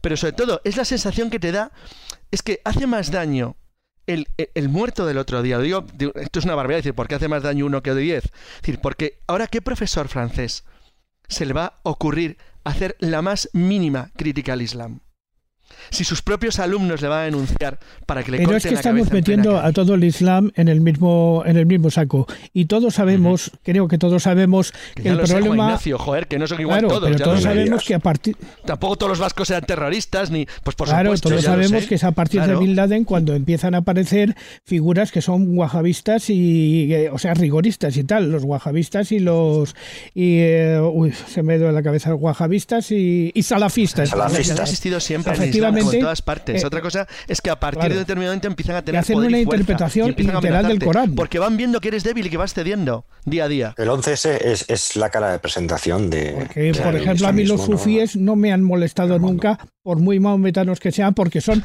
místicos pacíficos. Pero Juan Ignacio, que ya lo sabemos. Estamos hablando de, de, una minoría, ¿no? Pero que claramente se opone, ¿no? A, a los valores bueno, Perdón, los nazis eran una minoría en Alemania al principio. La revolución sí, rusa pero les, empezó con deba- 10.000 pero les devolvió, O sea, que devolvió, es que te vale un grupo muy pequeñito para me- llevarte el claro, caos pero les devolvió entera. las deudas del Que no Tratado de Vichy. mucha gente. Claro, de todas maneras, eh, gente. y estamos hablando ya del siglo XXI, pero cabe recordar que hay unas guerras en el centro, o sea, sí, prácticamente en el centro, centro-sur de Europa, que influyen y que tienen mucho que ver también el tema religioso. Hablo de la desintegración de Yugoslavia. Es decir, eh, estamos eh, cuando desde la Segunda Guerra Mundial Europa se había, eh, bueno, pues parecía que había alejado mediante acuerdos y mediante, bueno, pues se habían sentado a hablar los diferentes dirigentes y habían ahuyentado a las guerras que podían haber ocurrido, resulta que en el centro sur de Europa ocurre lo de Yugoslavia, la antigua Yugoslavia, Ah, Con la muerte de Tito. bueno, pero el problema está en que ahí hay una disgregación y todos, todos los países, como quien dice, miran a otra parte. Muy peligrosos. Los países europeos miran a otra parte.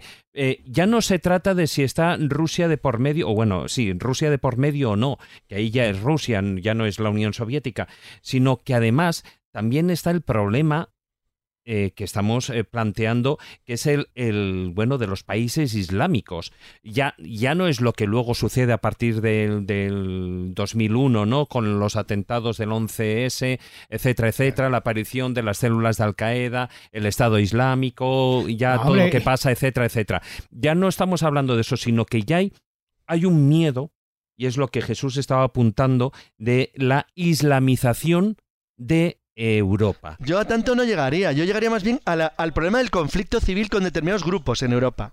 Islamización es muy difícil. Bueno, es evidente que retos y problemas en Europa a futuro hay un montón, el mundo ha cambiado, evidentemente en este 2020 lo ha hecho mucho más y de eso hablaremos en la parte final del programa. Pero antes dejadme que me vaya con Marta San Mamed, eso sí, no quiero, quiero destacar una frase que ha dicho Juan Ignacio que me la voy a enmarcar en un cuadro, que es a mí los salafistas no me han molestado nunca por muy maometanos que sean. O sea, No, eso no, sí, no, no, lo ha firmado. Los sufistas. Sufistas. Los sufíes, Los sufistas. Los sufistas. sufistas. Por, eh, por muy maometanos que sea. Es una Sí. frase de, de cuerda o de Juan Ignacio Sí, Cuesta, sí. no lo sé, no lo sé. no Es lo de sé, carpeta, brutal, de carpeta, brutal, es verdad. eh.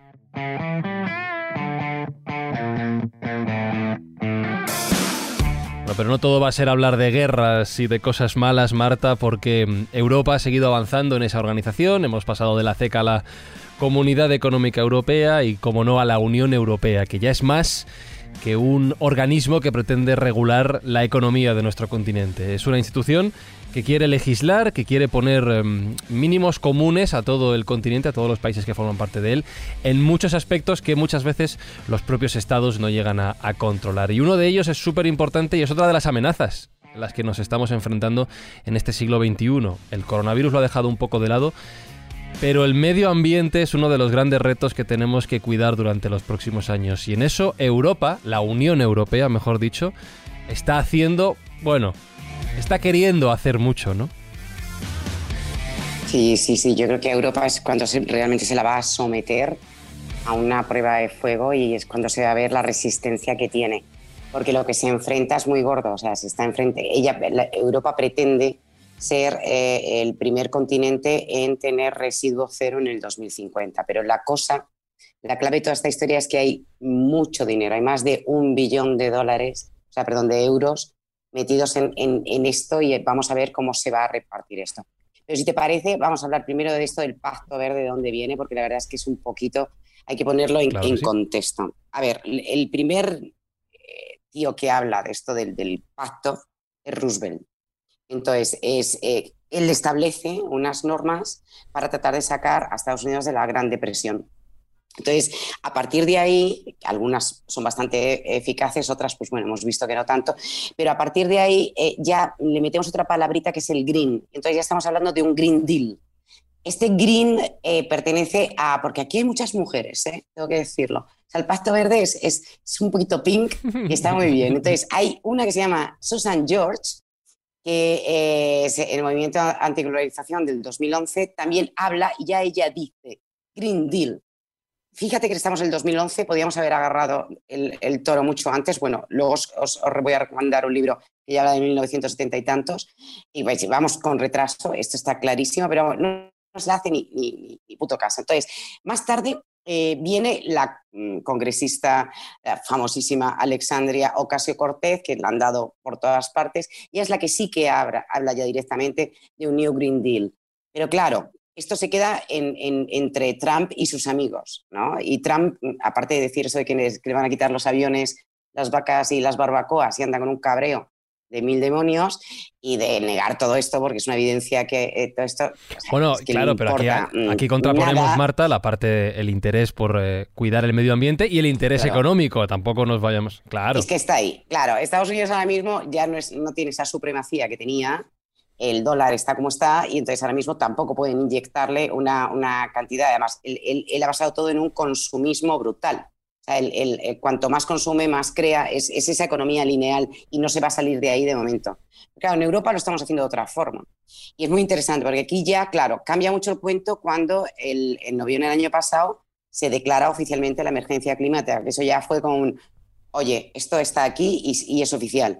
Entonces, claro, eh, em, viene la pobre Úrsula, ¿no? Eh, Úrsula von, Leyen, que es la que presidenta ahora mismo de la Comisión Europea que desde luego ha sido mm, poner el, este en, la silla de la presidencia y se ha encontrado con el COVID. Todo esto se la ha, ido de flipar, porque tampoco los presidentes trabajan tanto en estos sitios. La gente se piensa, no te creas que es un trabajo tan estresante. Hay trabajos muchísimo más estresantes, como por ejemplo ser un ministro de Sanidad ahora mismo en España. Pero bueno, esta mujer. O conductor de autobuses, ¿eh? O sea que. calla, calla. eso sí que es estresante. Eso, eso, fue, eso fue, O de metro. Bueno, no de metro, no que estar más aislado. Al menos no te chocas con alguien de frente. Eso es verdad. Bueno, pues entonces, esta mujer le ha venido todo esto encima, pero es una tía que, que realmente tiene muchísima ambición eh, se han firmado muchas cosas ya bajo su mandato. Y entonces aquí viene el asunto perricas, que es lo que yo me he dado cuenta. ¿no? Yo digo, vamos a ver, ¿cómo repartimos esta cantidad de pasta que yo no soy capaz de, que en mi mente ni siquiera me caben los números en la calculadora del móvil? ¿Cómo lo repartimos? Porque la idea es buena. La idea es, Europa pretende eh, situarse eh, a la cabeza de toda esta historia, pretendemos reducir a cero los efectos de gas invernadero eh, eh, cosas tan locas como que la gente tenga un acceso universal a la vivienda, a la sanidad, a la educación, que parece que ya lo teníamos, pero si lo estamos teniendo que volver a trabajar es porque no lo tenemos, es evidente. Eh, este es un punto muy interesante, la rehabilitación de los edificios para hacerlos más eficientes energéticamente, para que no tengamos que invertir tanto y gastar menos. Y el tema, mira, una cosa que me encanta es tratar de recuperar, esto me parece muy romántico, yo lo echo de menos, los trenes nocturnos que ya no tenemos trenes nocturnos. Y eso es una. ¿Vosotros sabéis, os acordáis cuando os metéis en el tren y era como había una camita? ¿Tú los has cogido? mucho, mucho. Todos. Mucho, porque yo con tal de no perder el tiempo, yo viajaba siempre Una cosa de curiosa. Y yo, un amigo. A mí me encantaba. Un amigo fabrica trenes, o sea, fabrican trenes, hacen estructuras de trenes y han vendido un montón de vagones, cientos de vagones de esos coches, de los tipo claro. Wagon a que no se qué país a Kazajistán. Toma. Porque los utilizan, es un país gigantesco que sigue utilizando los viejos y antiguos coches cama. Es decir, aquí ya no se usan, tienes el AVE y un montón de cosas virguerísimas, pero miles de vagones, porque decir, porque allí sigue siendo algo esencial. Y lo que para nosotros es algo que nos recuerda casi al Orient Express, algo del siglo XIX, para ellos es la modernidad pura y absoluta. Es que, es hay varios mundos. Sí, sí, es verdad, va cambiando. No, pero volverá, ¿eh? Volverá porque eh, como la tasa al avión y hasta que Nada, yo voto por el dirigible, que mola mucho más. Claro, es, el dirigible, vamos, sería maravilloso. Pero bueno, pero, es eso, tendrá que volver. Sin helio. Sin hidrógeno, dirás. sin helio, sin helio. Los globos, bueno, la bicicleta, potenciar la bicicleta. Vale, entonces, ¿dónde vamos a meter las perras? Y ahora ya digo, ir preparando los bolsillitos, que aquí en secretito vamos a coger unas divisas. Si tenéis perras, yo lo invertiría en calor verde. ¿Por qué? Porque hay 91 mil millones de euros al año. Por tanto, esto ya hablo a nivel acciones, si no queréis currar mucho. Los curritos ya tienen otro trabajo que luego les contaré. En renovables, 25 mil millones. O sea, que queréis montar un generador eólico, yo lo pondría. Vamos a poner cosas que podemos poner en las terrazas. Un molino de viento. Venga, ya tenemos la primera cosa para ganar perras. Vehículos, fíjate, dos millones de euros solamente en lo que son los cacharros para cargar los vehículos eléctricos. Porque claro, es verdad. El tema del, vehículo eléctrico es muy, muy cuestionado. Mm, yo no sé si va, si va, a haber tanta carga para tanto coche. Pero bueno, tendrá que haber una transición hacia eso porque no nos queda otra. Hombre, básicamente, Marta, el gran problema son las baterías. Porque sí es cierto que en movimiento no contamina, pero en la creación y sobre todo en el momento en el que esa batería mm, termine su vida útil, a ver mm, qué hacemos con los restos. Porque eso sí que contamina sí, 50.000 veces más. Ese es el problema. Perdón.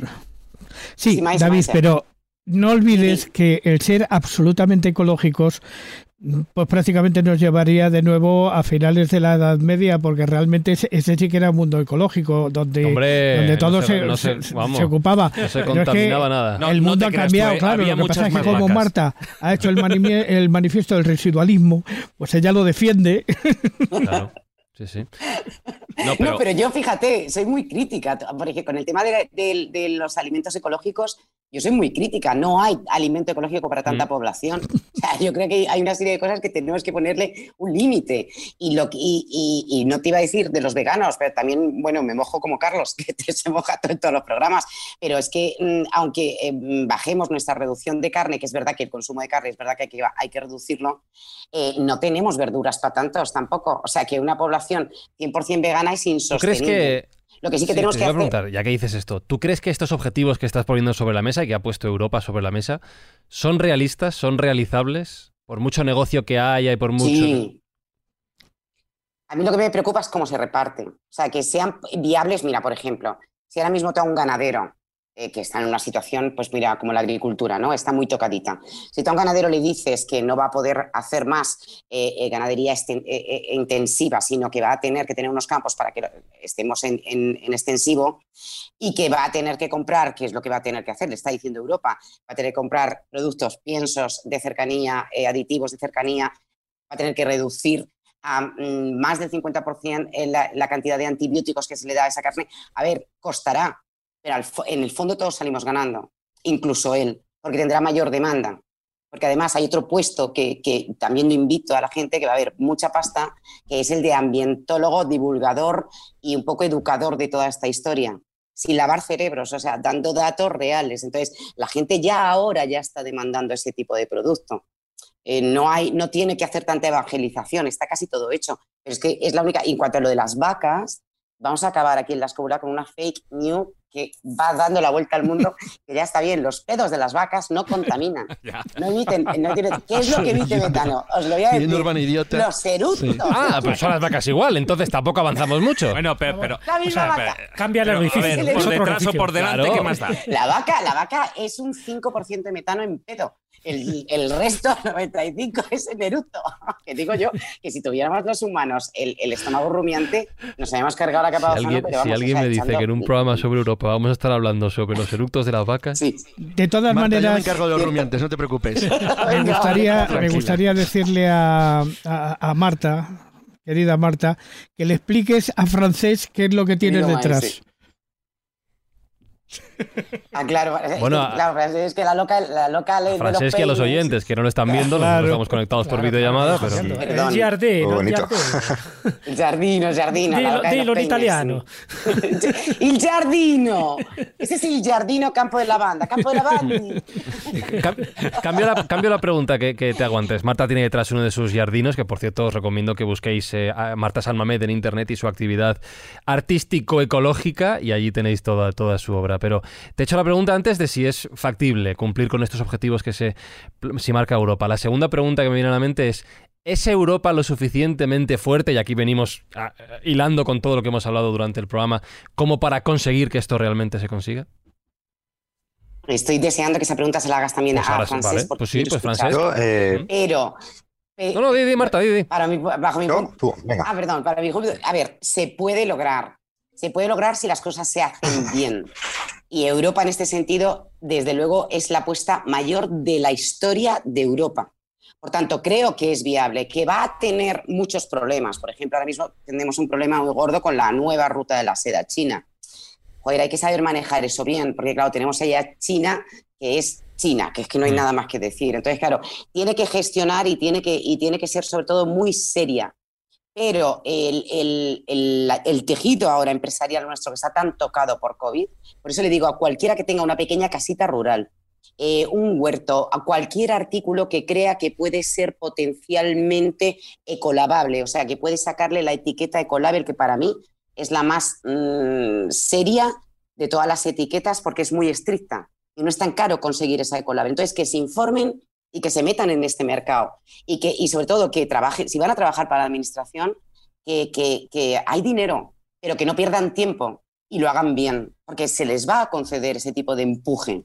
Y yo pienso que España ahora mismo somos eh, líderes en, tener etiqueta Ecolabel. Tenemos más de, yo no sé si son 35 o 40 mil productos que ya están con esto.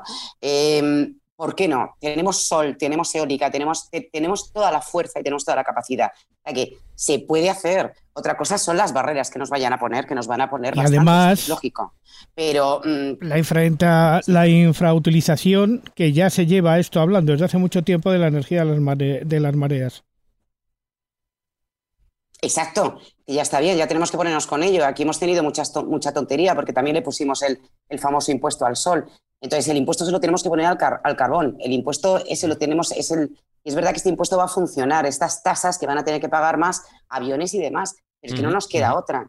Tenemos que movernos de, una forma diferente, que va a cambiar nuestro, nuestra manera de pensar. Para eso hemos tenido el COVID.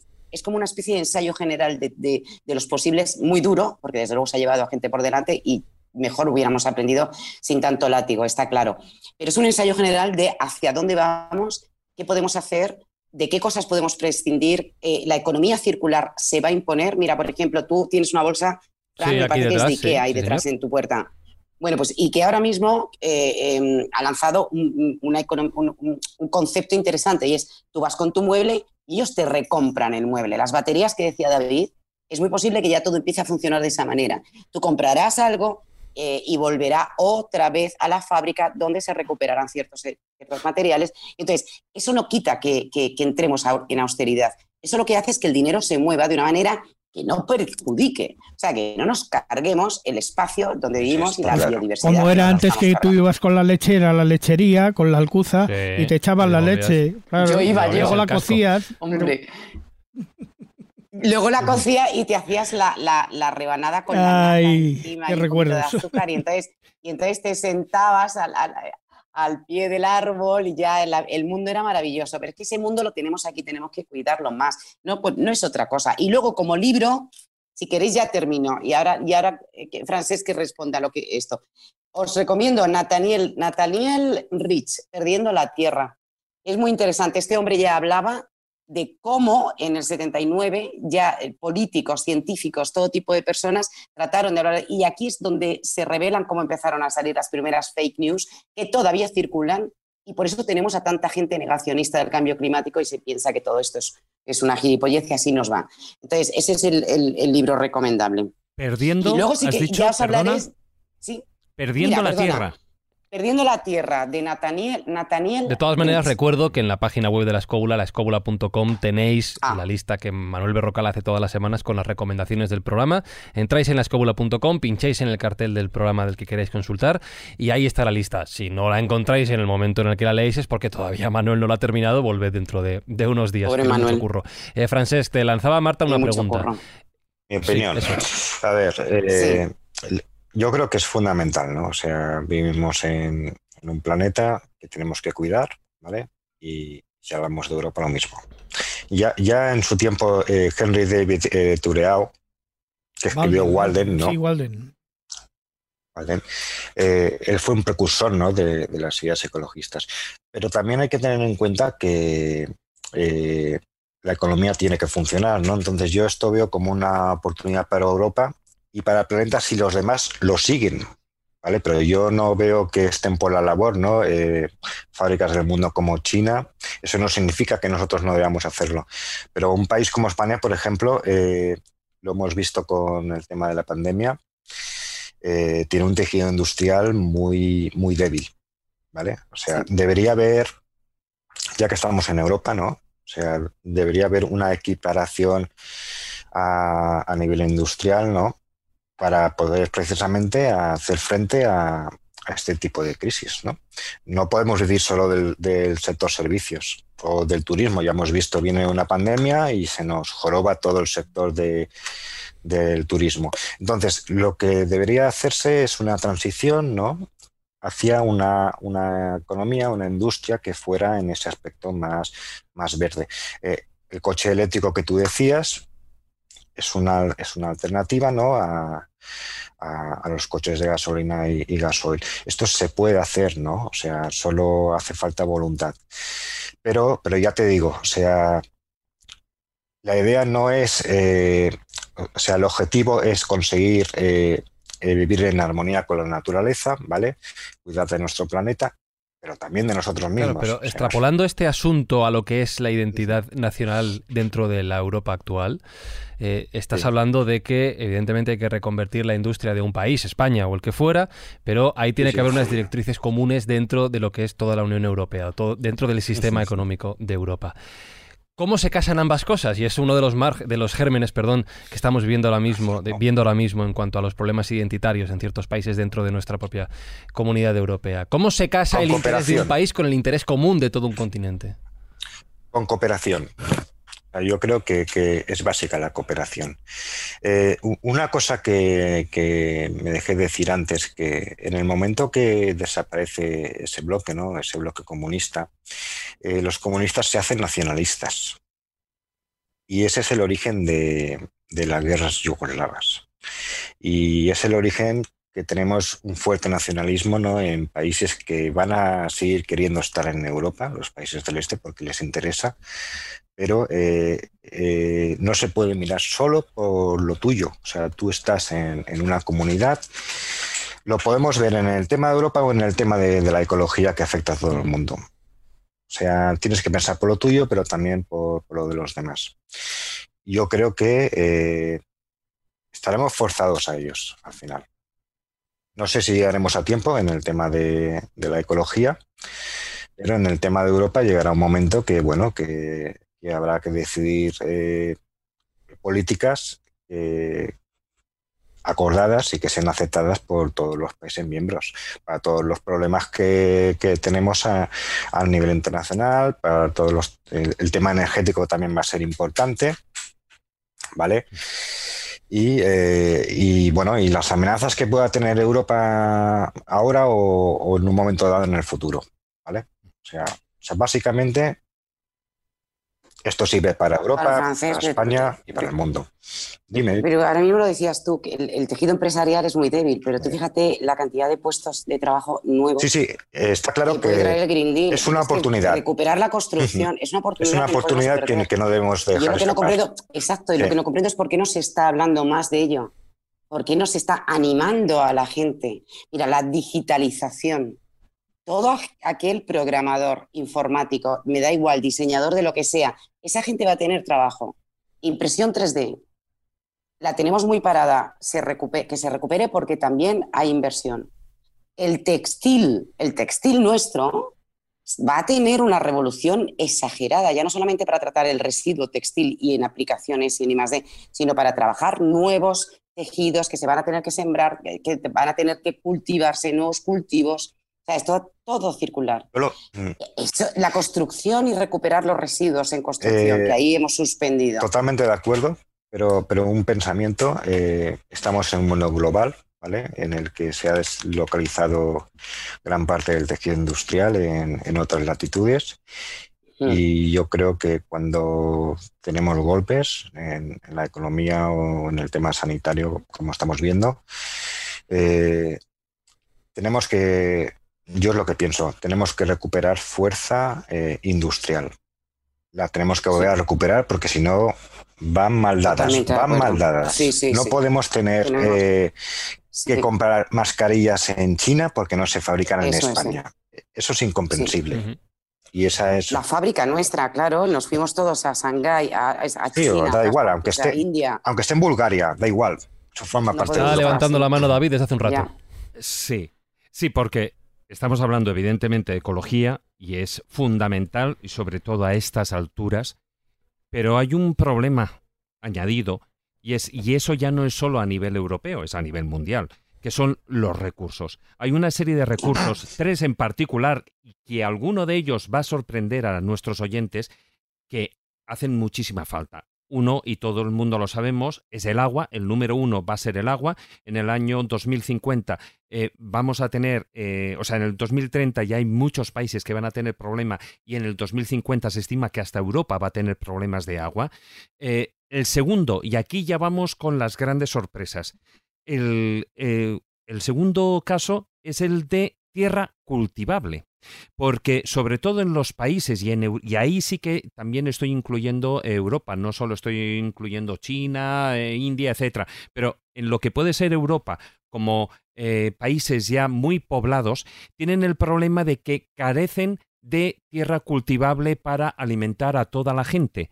Entonces, eh, nos encontramos que eh, Carlos dice no, pero en un segundito hay, un problema, hay un problema y es que se supone que para el 2050 no va a haber eh, tierra cultivable, tierra cultivable, ojo, estamos hablando de cierta calidad para, para todos los humanos. De hecho, tanto China como Arabia Saudí están, se están haciendo con grandes extensiones de territorio de África para subsanar ese problema para sus eh, territorios. Y luego hay eh, también otro problema, y ahí y sobre todo lo tiene en la parte este de África, es la arena. La arena que en principio puede parecer como que, bueno, pero la arena que se utiliza en construcción, etcétera, etcétera, la arena la tenemos ahí, los desiertos está lleno. Ya, pero la arena se produce de manera natural, pero muy lentamente. Y el problema está en que eh, se está ah, usando ah, de una manera descontrolada. ¿Qué ocurre? Que todos esos países se van a encontrar sin arena para construcción. Y luego, apuntando ya al último punto, que ya no es de esas, de esas cosas necesarias, pero sí que nos estamos olvidando de los grandes intereses. Grandes intereses como, por ejemplo, eh, eh, cuando estamos hablando de esa política europea o de, de, esa forma de construir Europa, la Europa del futuro, tenemos qué pasa, por ejemplo, con los gasoductos, qué ocurre con los intereses, por ejemplo, que pueden tener Alemania por un lado, junto con Rusia por otro. ¿Por qué eh, Alemania no responde o responde de otra manera como, como lo sucedió incluso a nivel internacional con Crimea, em, que se callaron bastante en su momento, pues porque hay un gasoducto, el Nord Stream, el 1 y el 2, que es el que lleva Em, el que eh, autoabastece, perdón, el que abastece a toda Europa.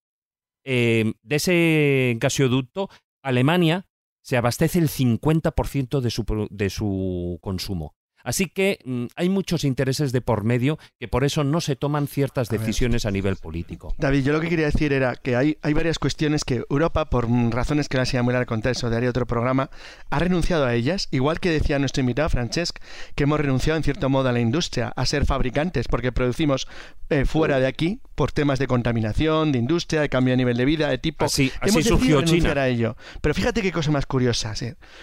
Alguien tú le dices, hace 100 años que Francia va a producir el doble de trigo que Argentina y te dice que se está chalado. Pues es así. Es decir, vamos a ver. Europa ha renunciado a cosas porque ha querido, no porque tenga necesidad de hacerlo. O sea, regiones como Cantabria, Galicia o Asturias podrían producir leche para Europa entera. Es decir, otra cosa es que has decidido en hacerlo por otras razones, otros factores, otras historias y otros sistemas. Es decir, pero nosotros mismos nos hemos condenado. Es decir, por ejemplo, y aquí me da igual, pero no es un tema que me afecte lo más mínimo ni me preocupe. España tomó la decisión de, de no seguir adelante con la carrera de instalación de centrales nucleares. Francia tiene 54. Están ahí al lado. Tienen 54. Francia no solamente se autoabastece perfectamente energía eléctrica, es que no se exporta. Porque tomaron una decisión que te podrá parecer bien o mal. Alemania no la tomó. Ahora Alemania, cuando a Rusia le cierra el grifo el gas, se muere de frío en invierno. Ceden siempre. Les hace así Putin un datovita en la oreja y ya se han cagado de miedo. Y ya está. Literalmente.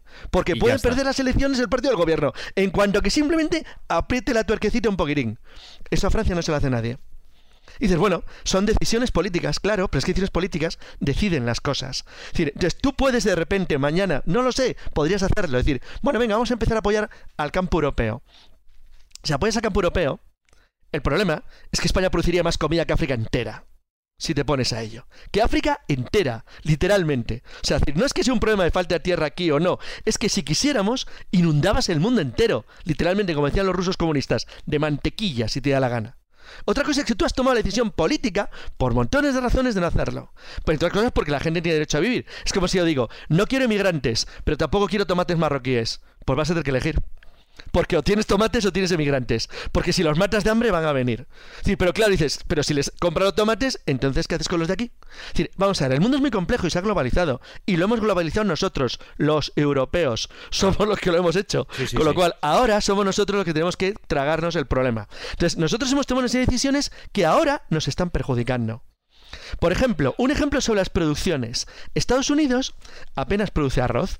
Es un país que produce poco arroz. Pero tiene una curiosidad. Exporta 9 cada 10 granos que produce. Es decir, no producen arroz para ellos, producen arroz para otros, como los argentinos la soja, exactamente igual. Entonces los mercados y los, y los sistemas van cambiando. Es decir, van cambiando porque el mundo va consumiendo cada vez más lo que lo consume en sitios distintos. Entonces nosotros hemos tomado otra decisión. Por ejemplo, España, que por cierto, a mí no me pareció una mala decisión desde el punto de vista estratégico, político, industrial. España decidió volcarse en una cosa que era una puñetera mina de oro. Tenemos o teníamos 82 millones de turistas al año. Entonces dice ahora alguien, es que es el turismo. No, no, no, no, no. El turismo es construcción, ladrillos, perfiles de aluminio, cristales, maderas, suelos. La gente que trabaja ahí, los aeropuertos, las comunicaciones, los trenes, las vías férreas, los coches, las carreteras, todo está relacionado en España con que venían al año 82 millones de personas. Entonces, es decir, ¿es una mala elección? A mí me parece una elección en su momento excelente, que nos ha convertido en uno de los países con mejor calidad de vida del mundo. Por lo menos, de nuevo digo, hasta hace un año. E no hemos tomado malas decisiones, hemos tomado las que hemos tomado. Si España decide renunciar a la energía nuclear, es porque alguien decidió que teníamos que renunciar a ella.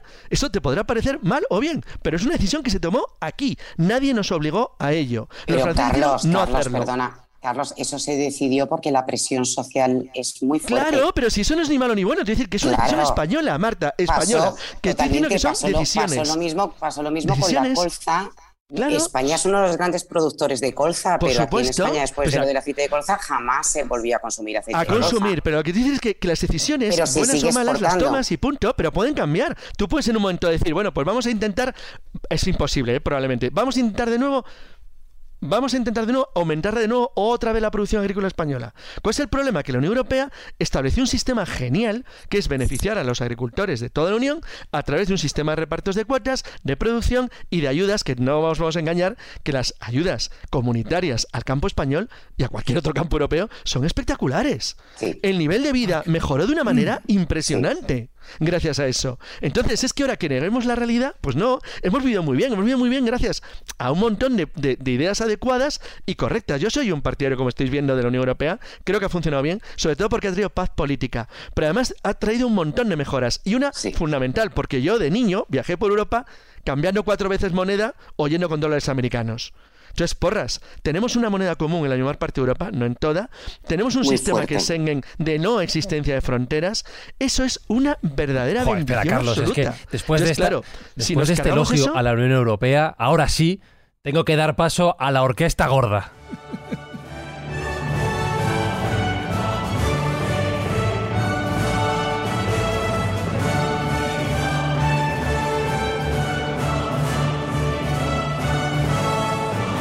Ahora me la voy a llevar porque le voy a hacer una pregunta a Francesc.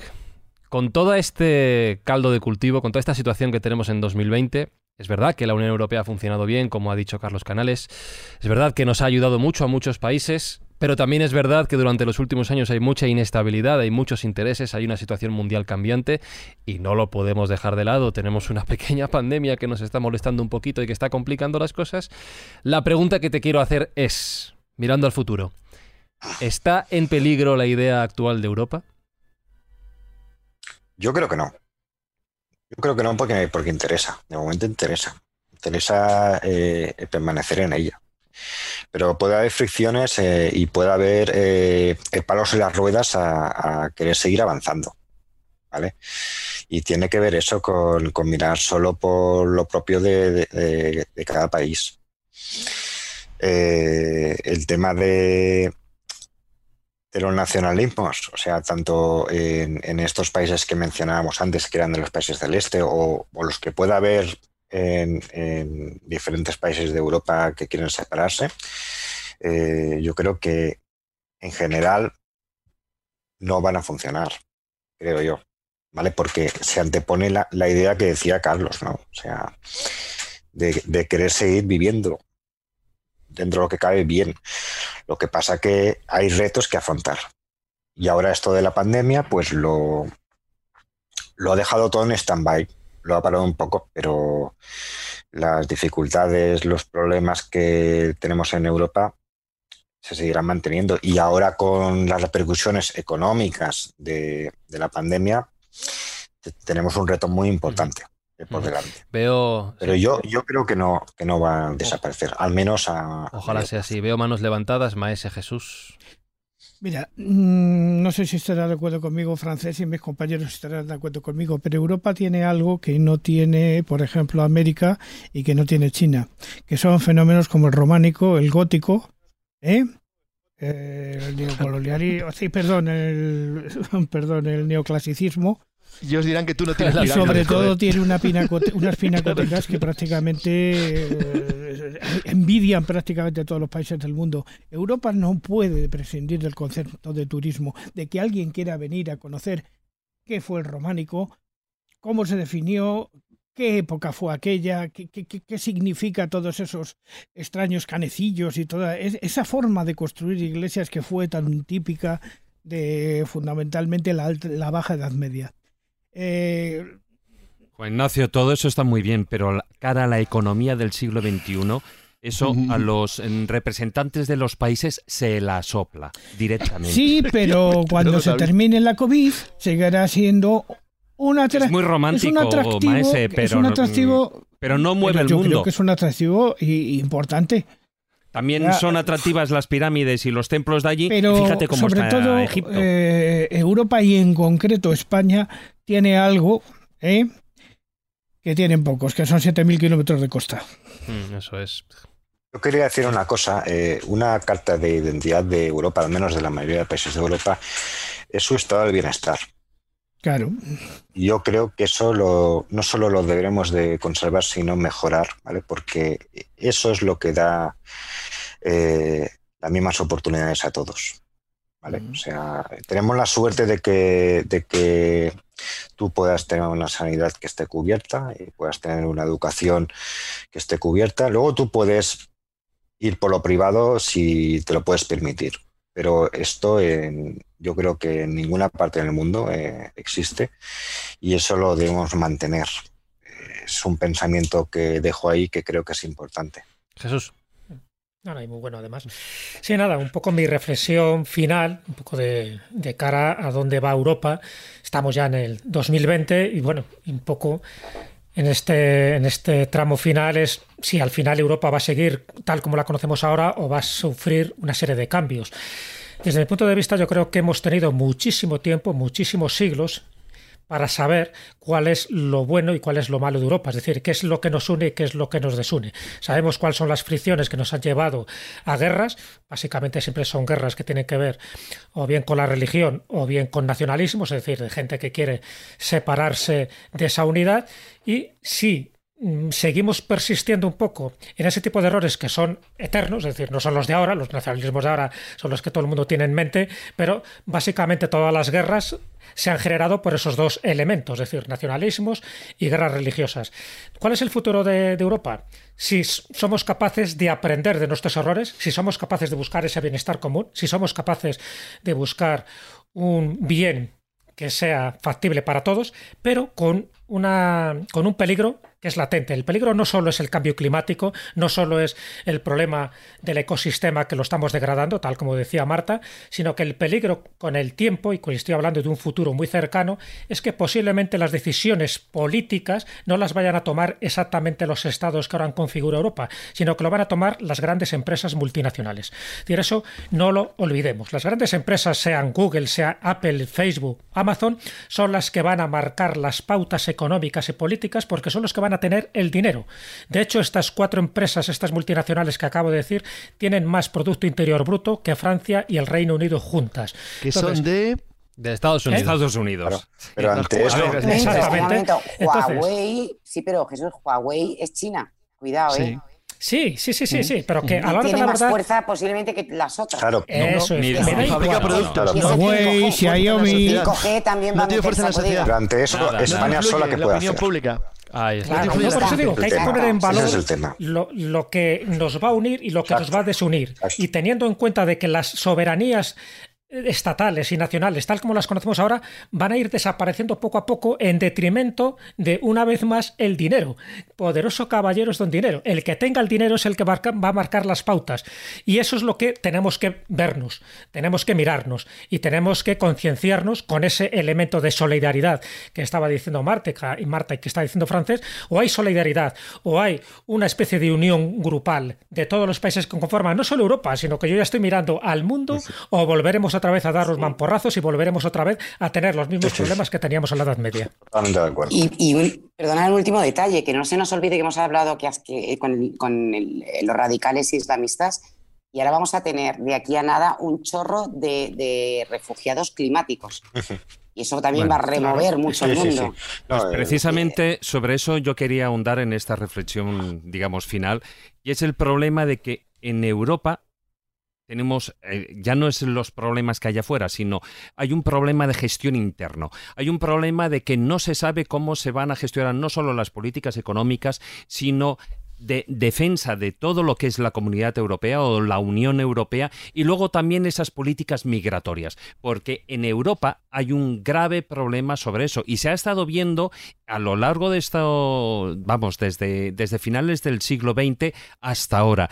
No se sabe qué hacer con, con los emigrantes, no se sabe qué hacer con los refugiados. Por ejemplo, eh, Angela Merkel en su momento, cuando empiezan todo el lío de los refugiados, paga a Turquía para que se queden con los refugiados que venían de Siria. Bien, ahora se encuentran que Erdogan cada vez tiene más poder, cada vez, em, además, eh, que, em, por cierto, ha dejado de ser, Turquía ha dejado de ser un país laico, ya es religioso, o sea, y además ahí estamos hablando de islámico, pero además es que el problema es que en cualquier momento amenazan ya no es que eh, haya países eh, o eh, refugiados islámicos, emigrantes islámicos en Europa, sino que amenazan en dejar pasar esos eh, todos esos eh, refugiados a- al, al centro de Europa. Entonces, el problema, fíjate, eso además es una de las cosas con las que se jugó eh, Boris Johnson, por ejemplo, jugó con el tema del Brexit cuando se hicieron las elecciones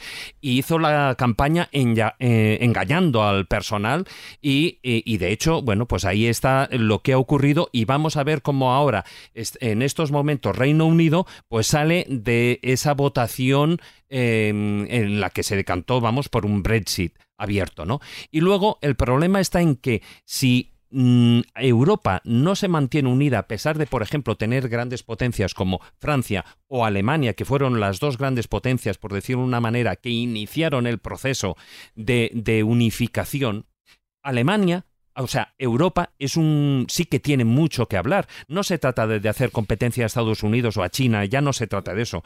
Pero, ¿qué ocurriría? ¿Alemania sola puede hacer competencia a alguien? ¿Francia sola? Etcétera, etcétera. O sea, yo creo que ahí están las claves de todo el problema. Por una parte, el en, llevar una política económica, una política migratoria y después de sentarse y decir, señores, más allá de, por eso antes he dicho que podía parecer una perogrullada, lo de que esta pandemia tal vez haga que nos unamos. Bueno, no lo sé si eh, de alguna manera podrá servir para ello, pero cuanto menos para que se sienten y hablen de ello.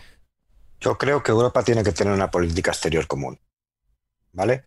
Y ahí Claro, ya, es el ya resuelven la pata de la política de inmigración. Y hacer lo posible para, para solucionar conflictos que, que tenemos a las puertas de Europa y en todo el mundo en general. Eh, Europa podría ser el elemento estabilizador entre estos gigantes que tenemos entre China, Rusia, Estados Unidos. Ahí está el reto que tenemos por delante. Son días extraños, años extraños los que estamos viviendo, todo se tambalea por muchos motivos y saco como conclusión, y me gusta, además lo ha dicho Juan Ignacio, que hay que tener en cuenta nuestra historia, porque hay que aprender de nuestra historia, como decía Jesús, para aprender de ella, de nuestros aciertos, nuestros errores, tratar de no repetir los segundos y construir sobre los primeros, y como bien decís David y Marta, seguir mirando a los retos que tenemos por delante para afianzar y construir la idea de Europa, porque si no, cada uno en solitario estamos aviados. Francés Sánchez, ha sido un gusto escucharte, ha sido un gusto recorrer contigo la historia de Europa durante estas dos horas de escóbula. Espero que te lo hayas pasado bien y que se te hayan pasado rápido. Sí, sí, eh, realmente creo que hemos empezado hace un Pues minuto. bueno, pues, ya- pues ya haremos la segunda parte. Danos, no sé, dos mil Sí. años más y hacemos una segunda parte del programa de Europa. Yo encantado. ¿Qué pasó con Europa? Encantado de, de- de haber estado con vosotros. ¿Eh? Y bueno, es una ilusión que tenía y se ha visto cumplida. Y bueno, y espero repetir alguna vez. Y, y os invito a, a que conozcáis mi publicación en el Conformista Digital, tanto a vosotros como Muy interesante. a los oyentes. Sí, sí. Y bueno, y espero estar en contacto con vosotros para lo que surja. Yo La encantado. próxima vez ya con el doctorado bajo el Has brazo. bendecido Hombre, ya. a ver, que es, que es que no he dicho el tema sobre el proceso de integración de España en la OTAN. La segunda pata, Bueno, la segunda pata de la interna- interna- de la Sí. política exterior de España, para entender. No uses, Una fue la, no uses esa palabra Una la, fue en la precisamente- de la tesis. No uses esa palabra. vale. Una fue la pata precisamente de la Comunidad Europea y la otra fue la Eso OTAN. Y bueno, yo he intentado ver eh, cómo, cómo tiene que ver esto con nuestro proceso eh, transitivo ¿no? de la dictadura a la democracia en un contexto de Guerra Fría.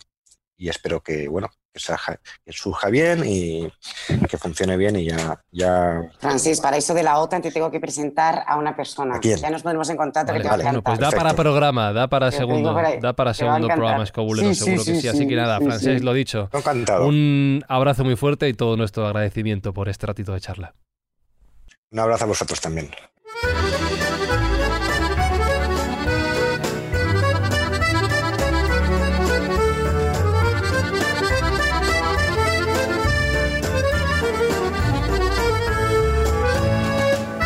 Ya sabéis que antes de cerrar los programas nos queda una cosita y es abrir la Wikipepa de Pepa Yausas, la sección donde cada semana recomienda una película o una obra audiovisual que tenga relación con el tema del programa. Esta semana nos trae un documental. Un documental, hay que decir, difícil de encontrar, así que ya tiene que ser bueno como para que Pepa lo haya elegido a pesar de esto. Su título, Princess Europa. Princesa Europa.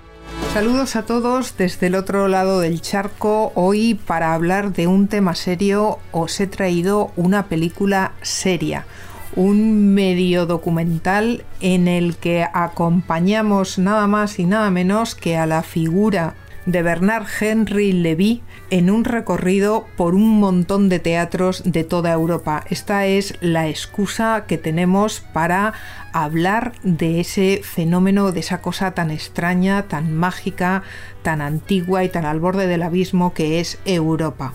Para quien no le conozcáis, Bernard Henry Levy es uno de los, de los líderes, de los más importantes filósofos de ese movimiento filosófico que se llama los nuevos filósofos. Es un movimiento creado en 1976 y Bernard Henry Levy es uno de los mayores intelectuales de toda Francia y por lo tanto de toda Europa. Él se ha encargado de escribir esta película y ha elegido a un jovencísimo cineasta, Camille Lotot, para dirigirla.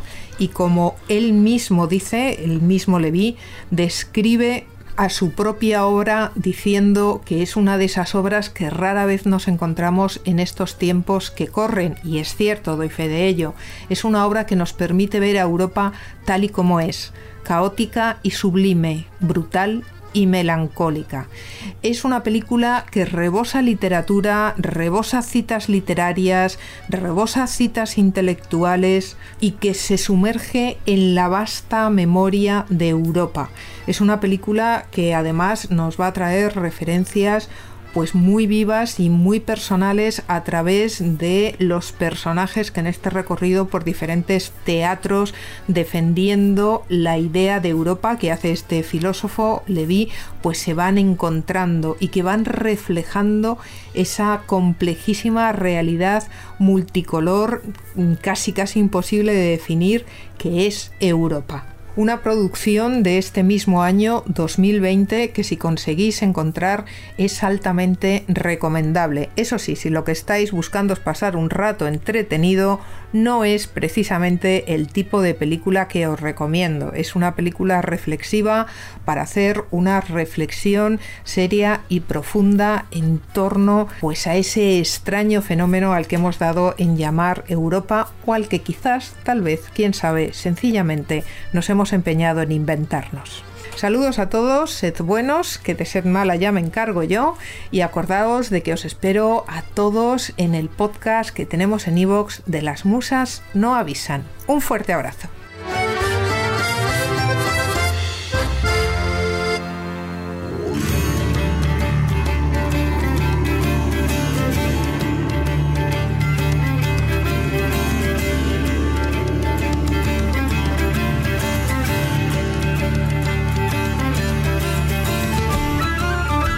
Pues lo dicho, David, Europa está muy bien, pero yo creo que nos volvemos a Escobulandia, que se está mejor.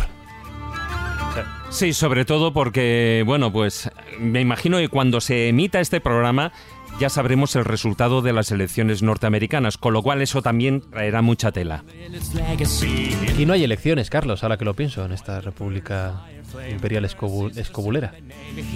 Por eso es una república imperial. Tiene un, senado formado por seis miembros que es eterno. Ya está, punto vitalicio, no lo hemos ganado. Marta San Mamed, gracias por traernos un poquito de pensamiento verde tanto a Europa como a Escobulandia, por supuesto.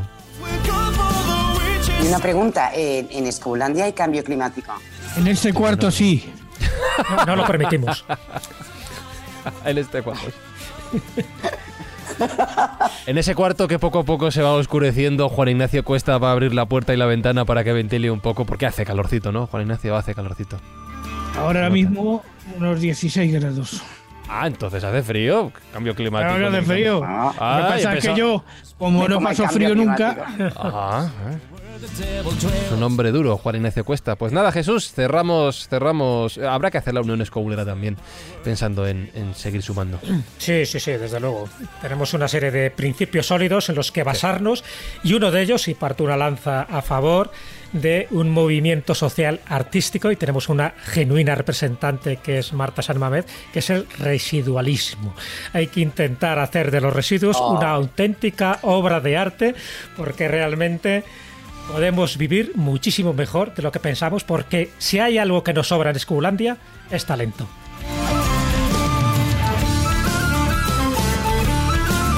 Pues escobuleros, allá donde estéis, desde el sitio donde nos escuchéis, sea Europa, sea Latinoamérica, que tenemos muchos oyentes en toda esa zona y estamos muy agradecidos, o en cualquier parte del mundo, sabéis que Escobulandia llega hasta donde estéis, siempre que vosotros queráis y siempre seréis bienvenidos. Saludos, besos, abrazos de Fran y Zuzquiza dentro de siete días más Escóbula y para los más impacientes, que no podéis vivir sin Escóbula en vena, tenéis ya el siguiente episodio disponible en Audible. Hasta la semana que viene. Adiós.